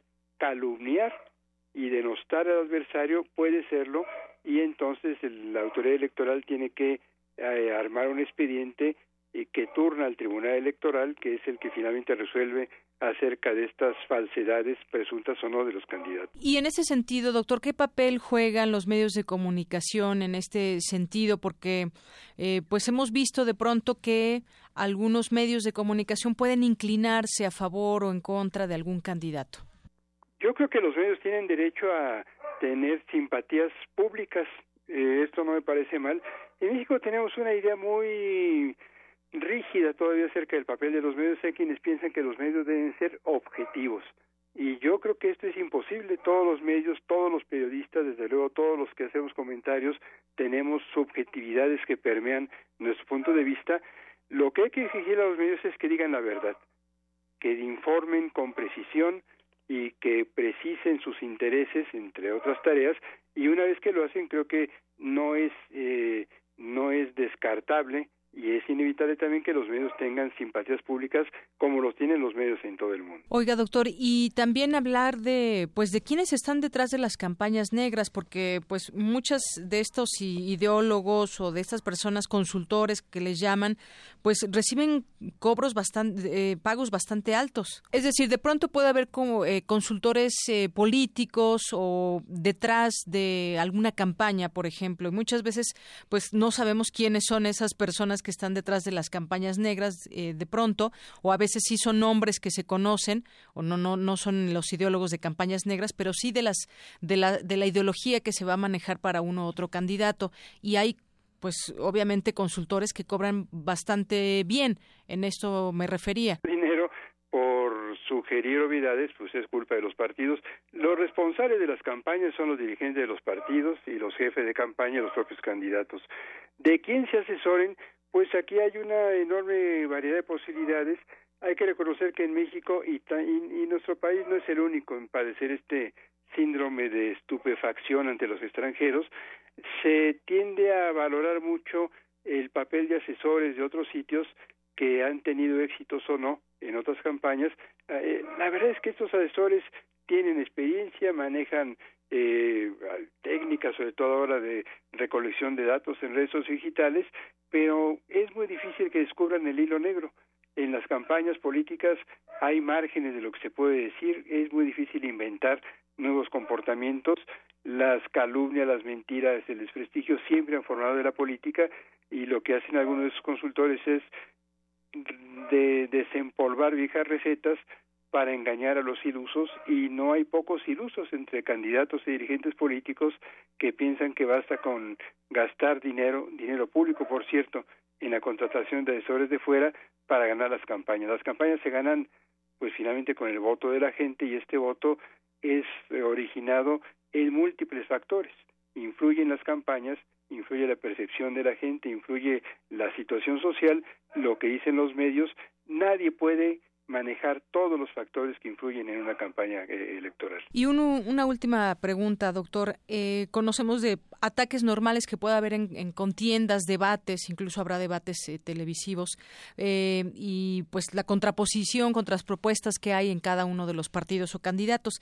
Pero hay que saber diferenciar entre ataques naturales dentro de una contienda a las campañas negras. ¿Le parece que en este momento existe alguna campaña negra en contra, por ejemplo, ya lo ha acusado López Obrador de decir que contra él hay una campaña negra por ligarlo con temas como Venezuela o Rusia? Yo creo que las campañas de desprestigio las forjan los propios candidatos. Eh, no sé si hay relación directa entre el señor López Obrador y los gobernantes de Venezuela, pero es evidente, este es un hecho comprobado, que sí la hay entre gente cercana a la campaña de López Obrador y el gobierno de Nicolás Maduro. Esto no se puede ocultar, eh, lo dicen ellos mismos. El Partido del Trabajo, que es parte de la coalición que apoya al observador, es simpatizante del gobierno autoritario de Venezuela. Eh, la campaña negra en contra del PRI, yo creo que la fabrican las torpezas del señor Mitt. Todos los días la, la campaña de Mitt se encarga de proporcionarnos motivos de estupefacción, de hilaridad o de disgusto ante las obviedades y la falta de ideas hasta el momento de esta campaña. La campaña de Anaya pues también nos eh, receta dosis cotidianas de trivialidades que, creo que pesan más que cualquier eh, frase de desprestigio o, potencialmente desprestigiadora que, le endirguen sus adversarios. En eso vamos, desde luego veremos muchas cosas más. Estamos apenas en precampañas, que es el subterfugio con el que se denomina el proselitismo en estos días. Falta todavía iniciar la fase más intensa en los meses que seguirán. Claro, y como usted decía, bueno, simpatizantes de algunas personas cercanas no significa que México esté desde ese partido tratando de llegar a la presidencia e instaurar un modelo como el de Venezuela. Pues no lo sé, sinceramente. Si parte de sus asesores más cercanos y de los quienes lo apoyan al observador simpatizan con un gobierno autoritario, pues yo no tengo elementos para suponer que este señor no va a repetir las mismas prácticas. Lo que sí se puede decir del observador, ya que a usted le interesa tanto el personaje, es que es un político que reproduce algunos de los peores vicios de la vida pública mexicana que tienden a concentrar el poder en una sola persona. Él es el dueño de un partido político a la ausencia del PRI más antidemocrático. Y me parece que sí hay una regresión en estos estilos casi quiere de hacer política, independientemente de que sea simpatizante o no de un modelo extranjero. Claro, y bueno, más allá que me interese la figura o no, es porque justamente hemos visto en otro momento, no es la primera vez, que en 2006 también se le ligó con modelo en aquel tiempo con Hugo Chávez. Más, más, que, más que eso porque se ve que es el personaje a atacar, no porque me interese tanto y creo que es un ejemplo de campaña negra. Eh, sí, no creo que, insisto, la campaña negra la hacen ellos mismos. Da motivo, parece, para las, las recriminaciones de, de sus contendientes en 2006 hubo una campaña de desprestigio contra López Obrador a partir de bases fundadas y él también, hay que recordarlo, enderezó una campaña de mentiras en contra de Felipe Calderón. Por mucho que nos pueda disgustar el personaje de Calderón, hay que reconocer que él fue calumniado por la campaña de López Obrador en, en algunos anuncios financiados por por eh, por los partidos que apoyaban a López Obrador. Muy bien, doctor, pues le agradezco mucho esta conversación aquí en Prisma RU de Radio UNAM. Qué gusto de, de Yanira. Muy buenas tardes. Gracias, doctor. Buenas tardes. Bien, pues ahí está esta entrevista con el doctor Raúl Trejo del Arbre, especialista en medios de comunicación y sí, efectivamente, como él dice, pues muchas veces dan motivo los propios los propios candidatos para ligarlos a una u otra situación y hace rato comentábamos sobre sobre el tema de algunos movimientos que hay en los partidos políticos y hablábamos del caso de Manuel Espino que fue un férreo eh, contrincante en su momento que habló muy mal de López Obrador, hay que recordarlo, y ahora pues dice con todo y este grupo que él conforma o que es parte de él que no han descartado a quien que lo pueden apoyar en la presidencia de la República. Y está otro, otro panista por ahí que escribió una columna en Reforma y que hace una reflexión sobre un ofrecimiento que le hace Andrés Manuel López Obrador. Y me refiero a Germán Martínez, abogado, político mexicano, miembro del Partido Acción Nacional y que ha ocupado varios cargos en la política mexicana y entre ellos pues estuvo al frente del Partido Acción Nacional y, arranca así esta, eh, esta columna. Dice Andrés Manuel López Obrador me invitó a ser candidato a fiscal general de la República. Le agradezco públicamente y lo tomo como un honor. Y bueno, entre otras cosas, eh, dice que impugna sus visiones económicas y sociales, que formó parte además de un comité de campaña presidencial que lo venció en 2006 por unos cuantos votos y concedió entrevistas, arengó en mítines, repartió volantes, todo para que no llegara a Palacio Nacional y presidió al PAN, su acérrimo rival, y sin embargo, dice, me convocó. La labor exitosa eh, dice Germán Martínez, genera confianza y toca las puertas primordialmente a indecisos o rivales. Dice en este texto, Andrés Manuel lo hizo conmigo. Dijo que hubo una conversación con él, con su hijo, con otros personajes y quizás peque de ingenio, perdón, de ingenuo y que esas pláticas fueron de, de, franqueza y de ganas de ganar. Después de nueve años que ha estado fuera de la tarea política, renunció a la presidencia del PAN y no ha vuelto a ocupar cargos públicos desde ese entonces. Y que, bueno, pues una de las preguntas que él puso en la mesa en, en esa conversación fue, ¿por qué me invitan a mí? Y le dijeron, la respuesta fue, porque queremos gobernar no dividir al país. Es lo que relata, parte de lo que relata en esta, en este texto, y pues habla de sus ideas políticas, religiosas, sus lecturas, reflexiones, cátedras universitarias. Una de ellas, por cierto, dice en el ITAM, donde encuentra más simpatizantes de Morena de los que imaginó. Eh, también dijo que estas ideas políticas religiosas son fuente inagotable de esas eh, preguntas que se hace qué, por qué y para qué. Eh, también habla de esta convocatoria, eh, dice la convocatoria moral de López Obrador contra la corrupción es irrebatible y se pregunta, ¿el miedo a su presidencia no es el pánico a perder privilegios para cosechar dinero al amparo del poder? Y bueno, escribe también, ojo, si Andrés Manuel gana, tendría menos poder que Vicente Fox, del que fui su abogado dice en el texto, y siento vergüenza haberlo llevado a la silla presidencial. Es incomparable el enorme sentido de la historia de México que tiene el tabasqueño frente a la asnería, así lo escribió, frente a la asnería del que sacó y metió al PRI de los Pinos. Es lo que dice en este texto Germán Martínez. Dice que pertenece a un partido político, de sus, eh, participa de sus decisiones y aunque cada día las comprenda menos, por ahora seguiré, dice, permítanme enunciar a Octavio Paz, en el laberinto de mi soledad política, donde reina la duda, pero también la más bella e inmensa libertad. Un texto que, bueno, pues sorprende, siento, de Germán Martínez refiriéndose a López Obrador, este acercamiento que ya dice que tuvieron. Pues así las cosas en el ajedrez político.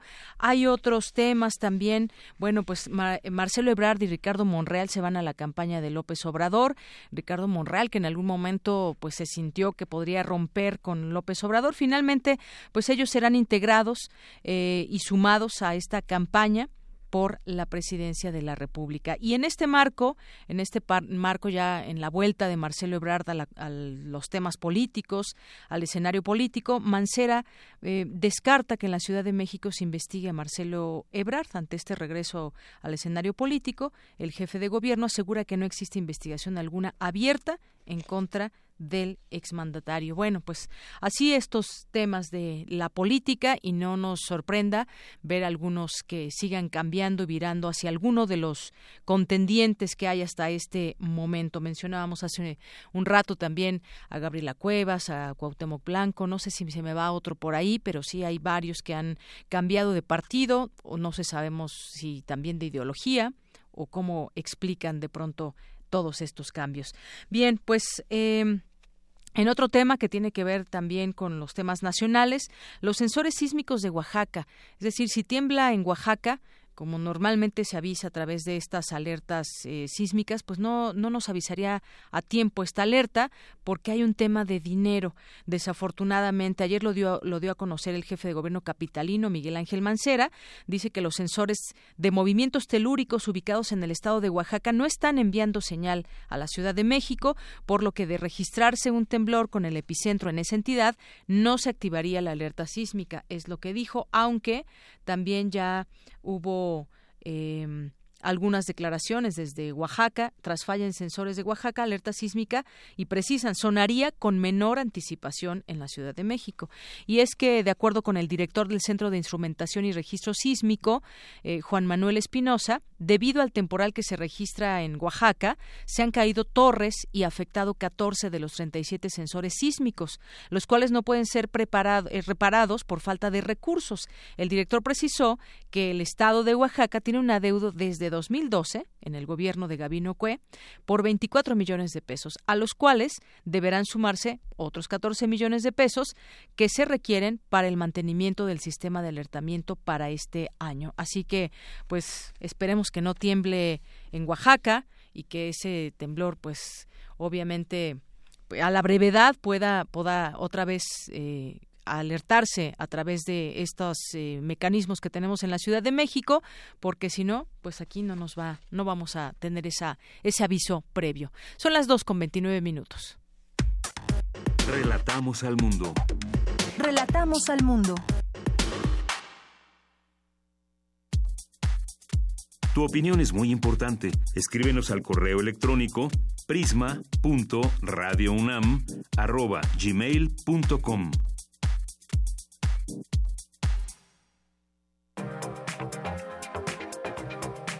Internacional RU. Dos con treinta minutos, vamos a las breves internacionales con Ruth Salazar.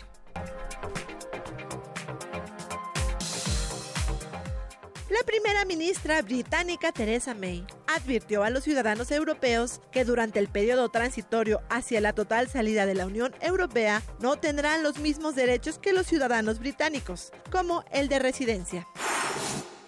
La jefa de la diplomacia de la Unión Europea, Federica Mongerini, anunció que se aprobó un nuevo paquete financiero de ayuda a Palestina, después de que el presidente estadounidense Donald Trump anunciara la reducción de la contribución de su país a la Agencia de Naciones Unidas para los Refugiados Palestinos. Estoy satisfecha de anunciar que hemos adoptado un nuevo paquete de 42,5 millones de euros que incluye actividades en Jerusalén Este y el apoyo a la construcción de un Estado palestino destino democrático y responsable. El recorte de Trump a la agencia de la ONU ha puesto en riesgo a millones de refugiados palestinos, explica Claudio Cordone, director del organismo en el Líbano. El impacto de esta crisis financiera sin precedentes en la UNRWA y en los refugiados a los que servimos es realmente catastrófico. Estamos decididos a seguir prestando los servicios, pero como saben, lo que está en juego en el Líbano son 66 escuelas, 27 clínicas y la asistencia que brindamos a 61.000 refugiados que viven por debajo del umbral de pobreza. El Senado polaco aprobó una ley que impondrá penas de cárcel a quienes se refieran a los campos de concentración polacos en la Segunda Guerra Mundial. La norma aprobada define Auschwitz como un centro de exterminio ubicado en Polonia, pero abierto y dirigido por la Alemania ocupante de Adolfo Hitler. Estados Unidos dijo que esta ley puede minar la libertad de expresión, lo cual fue desmentido por el ministro de Justicia polaco, Marcin Warschol. La investigación del pasado no está amenazada de ninguna manera. Hablar sobre el pasado y analizar este pasado, incluso la parte más oscura y vergonzosa del pasado polaco, no está amenazado de ninguna manera. Para solucionar la actual crisis política, el gobierno de Honduras propuso una mesa de diálogo avalada por la Organización de Estados Americanos. Sin embargo, la oposición no acepta el diálogo si el presidente Juan Orlando Hernández participa, advirtió el líder opositor Nelson Ávila está claro que tiene que establecerse una constituyente originaria en nuestro país. Y eso significa que Juan Orlando tiene que ceder su mandato, sin duda, al corto plazo, preparar nuevas elecciones y al mismo tiempo no aceptar que el Congreso Nacional se constituya, en consecuencia se haga una constituyente derivada. El mandatario venezolano Nicolás Maduro ratificó su compromiso con los preacuerdos entre su gobierno y la oposición. Firmó un acta privada con los preacuerdos de los puntos que ya han sido conversados y resueltos. Faltan algunos puntos y nos hemos dado 72 horas.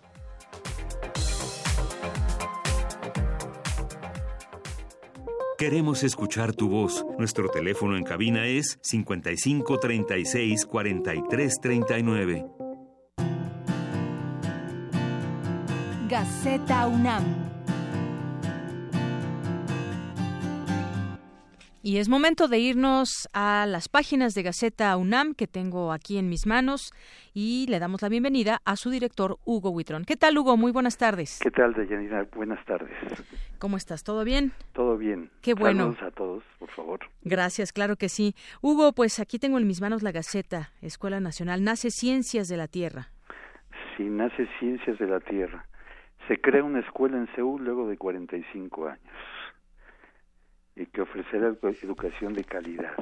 Así es. Sí, es, tiene, va a tener un enfoque científico e interdisciplinario y estará ubicada en Seúl, como les comento, desde hace 45 años no, no se creaba una escuela. Bueno, pues esta es una gran noticia de esta escuela que se crea ahí en Ciudad Universitaria, pero hay más cosas hoy en Gaceta, Hugo. Sí, también eh, el Consejo Universitario aprobó la nueva licenciatura en nutriología, que hace, fíjate que hace rato platicábamos con, eh, con personal de la FES eh, allá en Zaragoza y nos platicaba justamente de la importancia de esta nueva carrera que tendrán oportunidad de escoger entre todas las demás carreras que son muchas, son 122, pues esta carrera también se une a esta en la máxima casa de estudios. Sí, una nueva carrera y ya sumamos 122. Y también se aprobó una especialización en enfermería en salud laboral. Muy bien. Sí, se presentó un informe de la Comisión de Difusión Cultural y se, se aprobó un reglamento de responsabilidades administrativas de funcionarios y empleados. En academia tenemos que un desarrollo de alumnos de ingeniería, una aplicación móvil para viviendas inteligentes. El sistema está pensado para personas con alguna discapacidad visual. También tenemos el la nota sobre el descubrimiento científico del Instituto de Biología de Alejandro Valdés Mondragón de una nueva especie de araña violinista. Así es. Una nueva especie después de, pues bueno, hay que saber ah, y alertar también sobre este tema, una araña violinista, lo que puede hacer en la, en la piel. Y bueno, pues cualquier situación que se presente con una araña violinista, lo mejor ir, es ir corriendo al doctor. Sí, que no esperen que les toque el violín. Mejor que se atiendan porque la etapa crítica son las primeras 24 horas. Claro, por cierto que le mandamos un saludo a nuestro compañero Jorge Díaz, que tuvo desafortunadamente un tema ahí con una araña violinista. Sí, un saludo. También eh, se llevó a cabo eh, la celebración del Día Escolar de la No Violencia y la Paz. En las islas hubo varias actividades eh, culturales, esto para conmemorar el Día Escolar de la No Violencia y la Paz, que promueve la cultura de la paz, la universidad promueve la cultura de la paz. Muy bien, y ahí estuvimos presentes también, Prisma RU. Y eh, en Lenés León hay una clínica de fisioterapia, atención geriátrica. Es una clínica que está en la Escuela Nacional de Estudios Superiores de la Unidad León.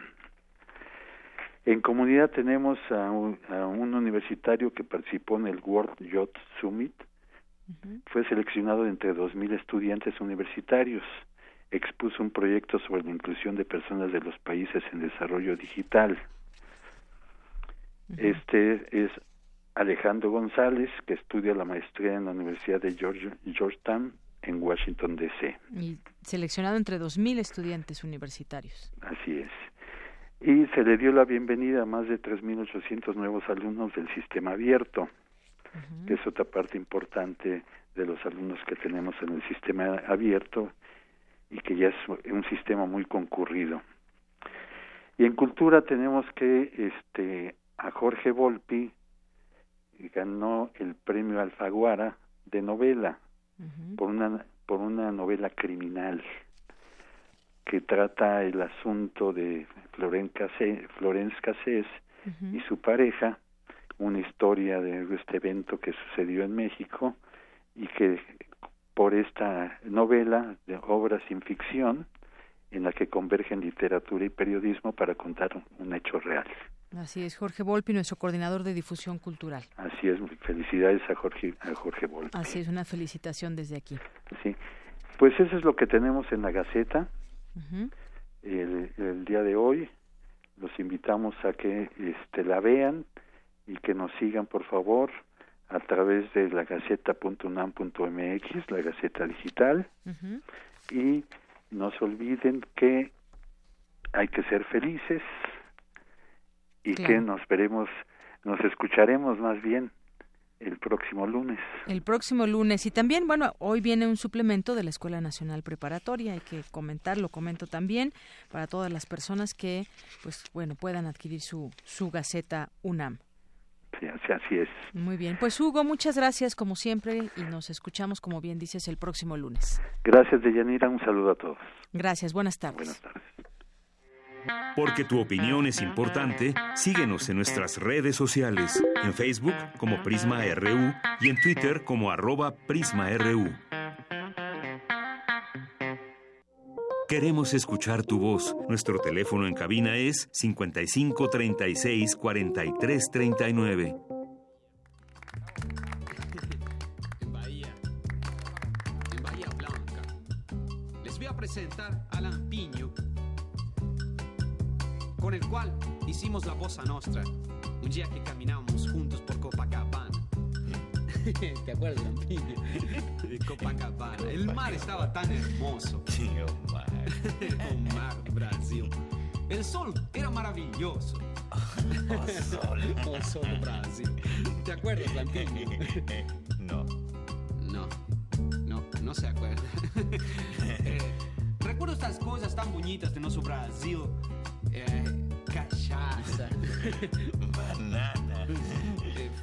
Bien, pues estamos escuchando a Lelutier y recordando a Gerardo Héctor Mazana, que nace un día como hoy de 1937 en Argentina y fue el creador de este grupo y su influencia nunca dejó de ser patente en el mismo. Treinta años después de su muerte, instrumentos creados por él seguían empleándose en escena y también incluso alguna obra en la que había participado. Escuchemos un poquito más de Lelutier. Oh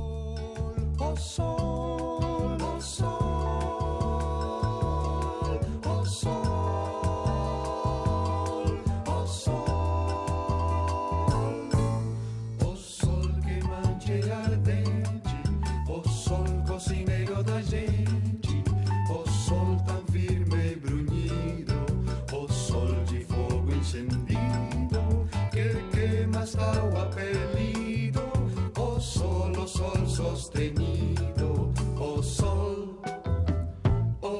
sol bemol.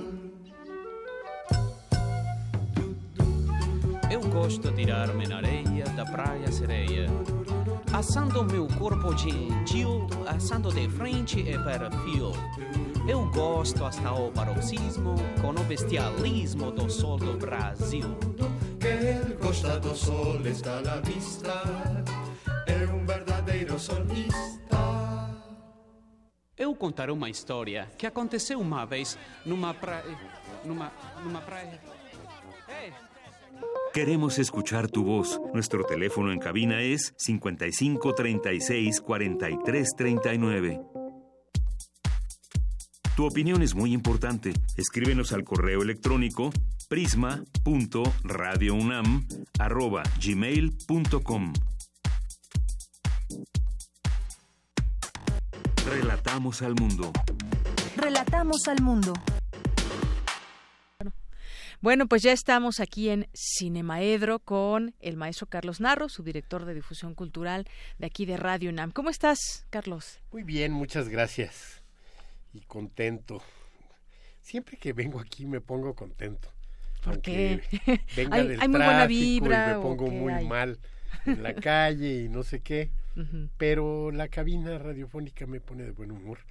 Me pone de buen humor tu presencia, tus colaboradores. Muchas gracias. Todos son un equipo muy bonito. Entonces ya me pongo de, mol- de- de buen humor. Se me quita Menos mal, menos mal. algunas cosas y, no vengo a despotricar, vengo a hablar de cosas agradables, aunque siempre hay ahí como este no sé si ya es políticamente incorrecto hablar del prietito en el arroz, pero siempre lo hay, o la Bueno. mosca en la leche, ahí no pueden darle ninguna otra connotación.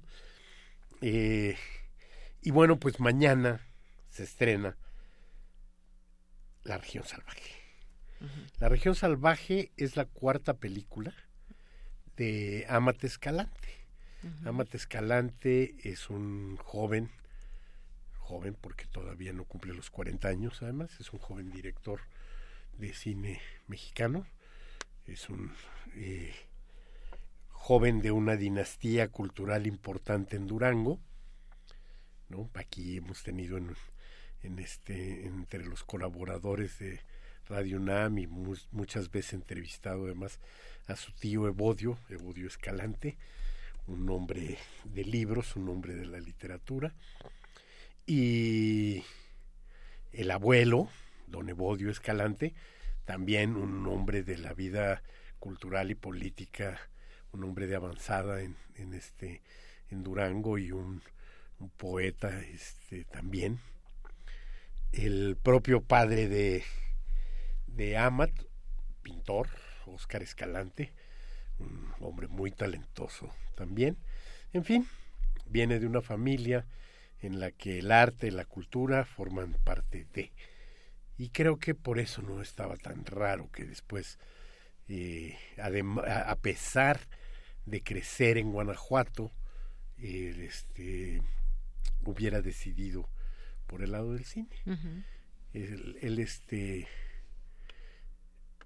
antes del estreno de su anterior película, tuvimos la oportunidad de tenerlo aquí en uno de los programas que hacemos para promover el cine mexicano transformador, el cine mexicano que tiene propuestas innovadoras, un programa que ojalá y saliera frecuentemente, pero no este no es el no es el caso, entonces esporádicamente hacemos el el cinemorfosis Ujú. en el que traemos a los directores de películas transformadoras. Entonces, cuando en agosto de creo que era el año 14, cuando se iba a estrenar en México Eli, estuvo aquí en esta en esta misma cabina con nosotros, este Amate Escalante.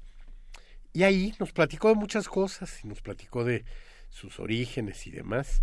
Y yo quise rescatar un fragmento de toda ese de todo ese programa de una hora en el que habla un poco muy sintéticamente de cómo hizo su primer largometraje, la película Sangre. Y no sé si lo tienen listo y Ya, podemos poner, listo. pues Adelante. démosle adelante. Desde los 15 años ya empecé a hacer cositas y tenía mucha pasión por el cine. Conocí a, a- a una persona que eh, eh, en, en Estados Unidos, bueno, parte de mi vida toma lugar en Estados Unidos porque mi mamá es de Estados Unidos, mi, mi papá es mexicano. Y, esta persona es un, era, era un doctor forense eh, que ya se retiró, pero bueno, se llama Eugene Carpenter Jr. Y él eh, desde los 16 años vio un trabajo que yo hice y, ya me había salido de la escuela y decidió apoyarme. Eh, con poco primero, pero suficiente para que yo, pueda, yo pudiera dedicarme a, a ver cómo lo hacía para, para hacer películas. ¿no? Y, y- y bueno, aparte de eso yo tenía algunos trabajos eh, en- donde ahorraba dinero para filmar mis cortos y ya que tuve mi corto y todo, eh, escribí el guion de sangre y le, le pedí a él un, un préstamo, medio préstamo, un, un apoyo, eh, que para mí era inmenso en ese momento, pero básicamente era, y que sí es grande, pero ya viéndolo ahora no es tan grande, compara- eh, relativamente, ¿no? Eh, que es más o menos lo que cuesta un coche nuevo. Eh, y con ese dinero hice, se lo pedí a él y con ese dinero hice Sangre, mi primer película, y la, la filmé y la edité, que eso con ese dinero, eh, y después lo mandé al Festival de Cannes. eh, básicamente algo así. Estoy resumiendo mucho, ¿no? Pero Ujú. la mandé al Festival de Cannes, eh, la seleccionaron y entonces ahí pudimos conseguir el resto del dinero para terminarla y llegar al Festival de Cannes. Eh, que el resto del dinero que faltaba era más de lo doble. O sea, otros dos coches nuevos. Así es. Pero mira, si ya estás seleccionado para el Festival de Cannes, entonces va a haber quien te diga, ah, sí, yo pongo una parte o Claro. demás. Y bueno, no solo eso, él había asistido en la dirección de la segunda película de Carlos Reigadas, de quien llegó como un desconocido, pero se hizo absolutamente gran amigo eh, cuando fue el asistente del director en La batalla en el cielo. Y entonces, bueno, pues ser amigo de Carlos Reigadas, pues también tiene el- algún cierto peso.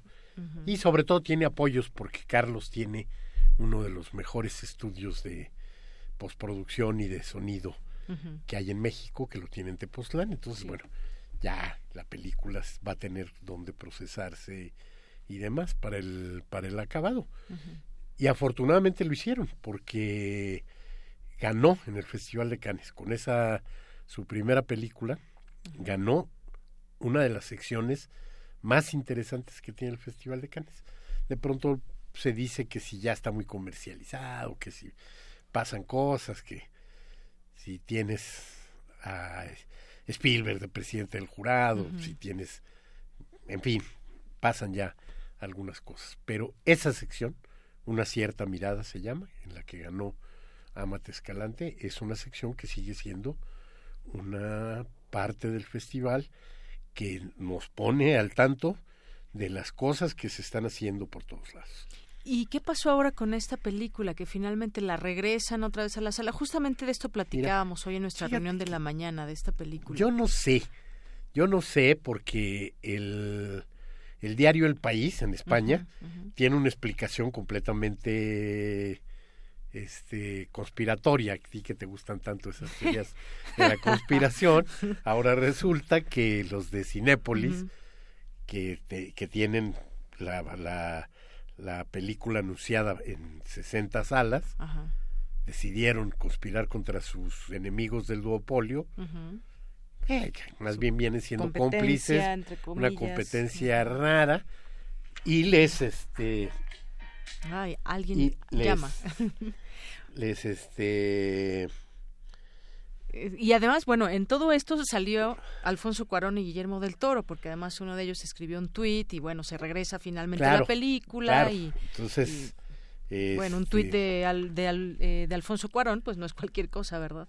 En efecto, en efecto, entonces, bueno, el aparentemente a la, al- a la sala exhibidora le dio pánico presentar una película con las características de esta, que si las otras películas de Amate Escalante también tienen eh, lo suyo, tienen, eh, yo creo que es un gran generador de imágenes que te pueden quedar rebotando y chocando con el cerebro durante varios días, ¿no?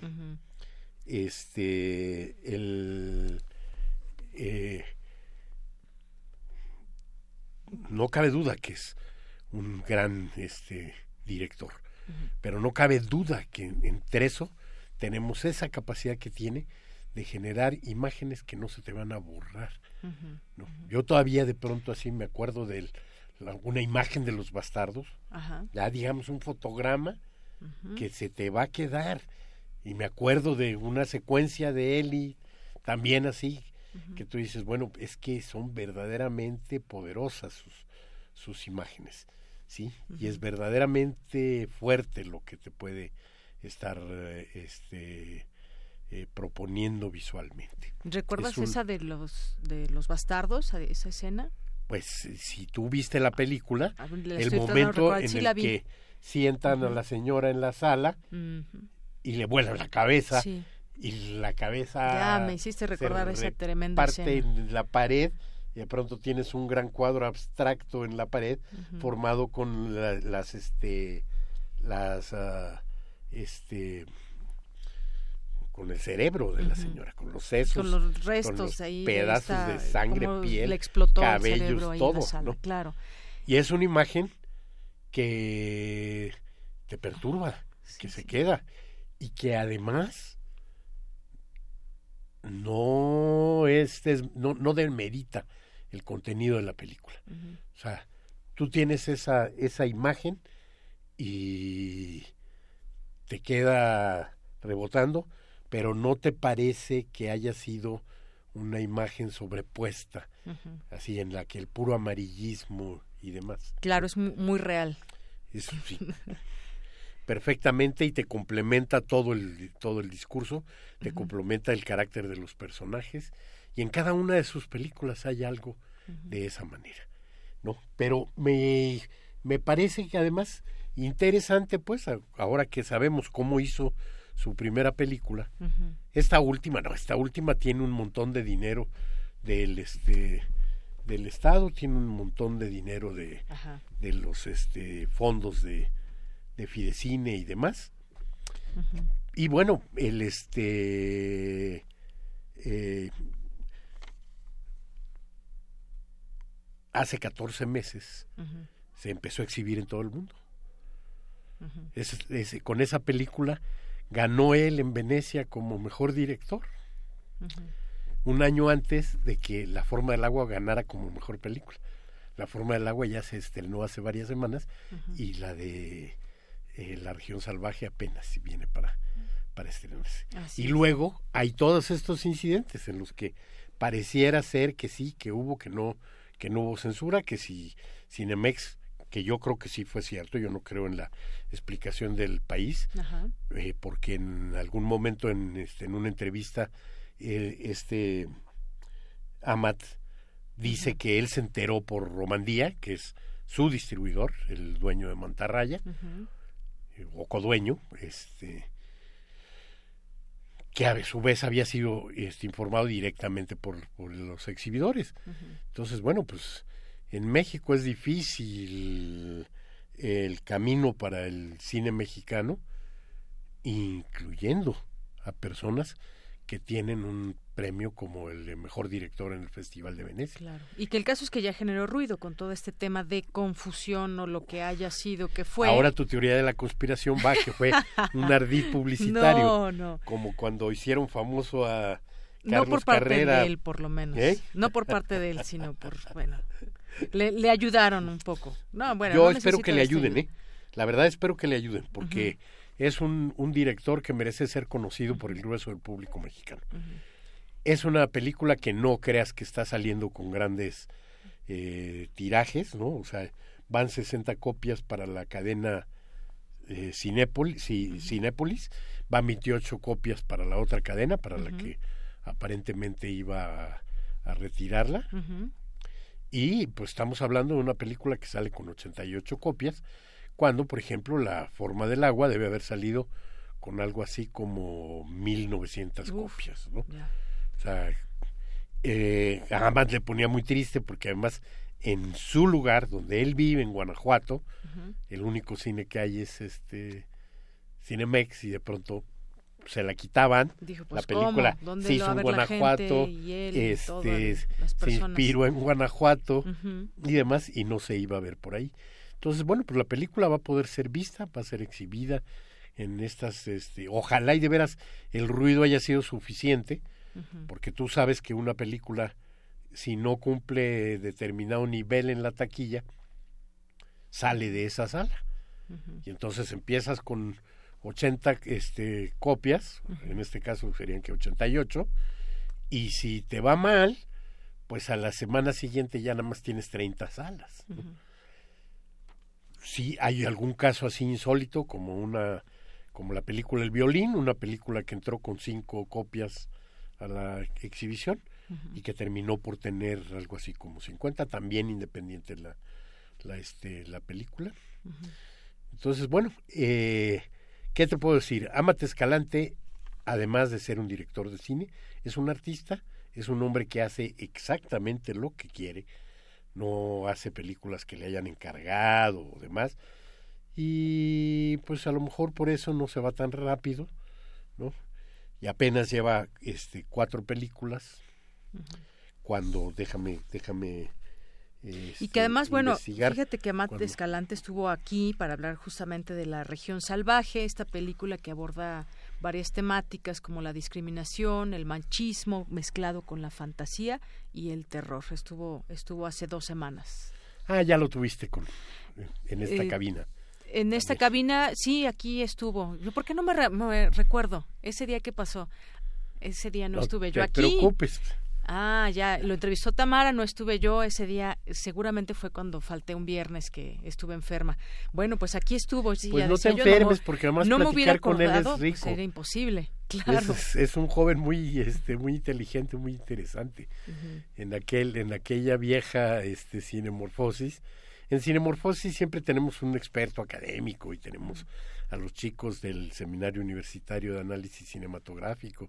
Y entonces se hace una conversación a varias voces muy interesante, ¿no? Más que una entrevista se hace la este la conversación así. Claro. Y pues hay veces que los uh, invitados no propician la, la conversación y se vuelve ahí un poco raro estar comentándonos más entre los, los que formamos el resto del panel. Claro. Pero no fue el caso de él.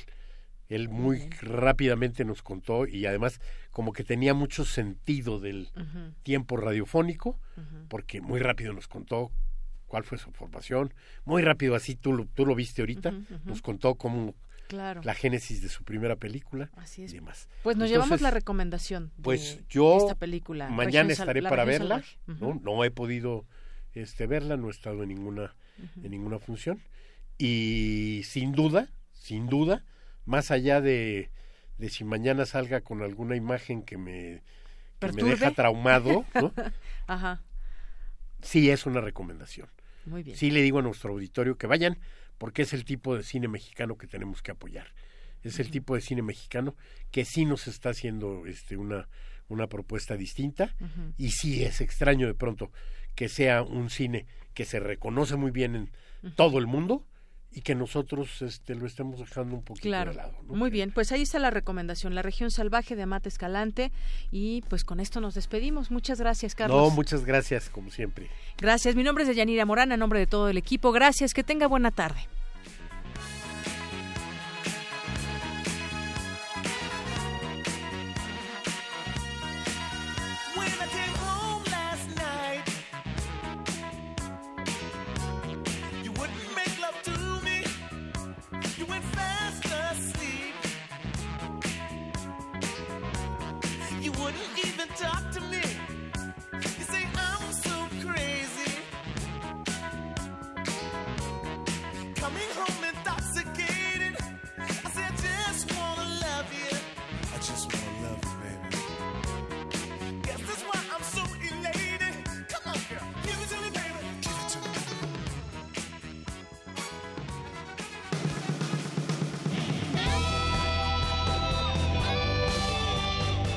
RU. Relatamos al mundo.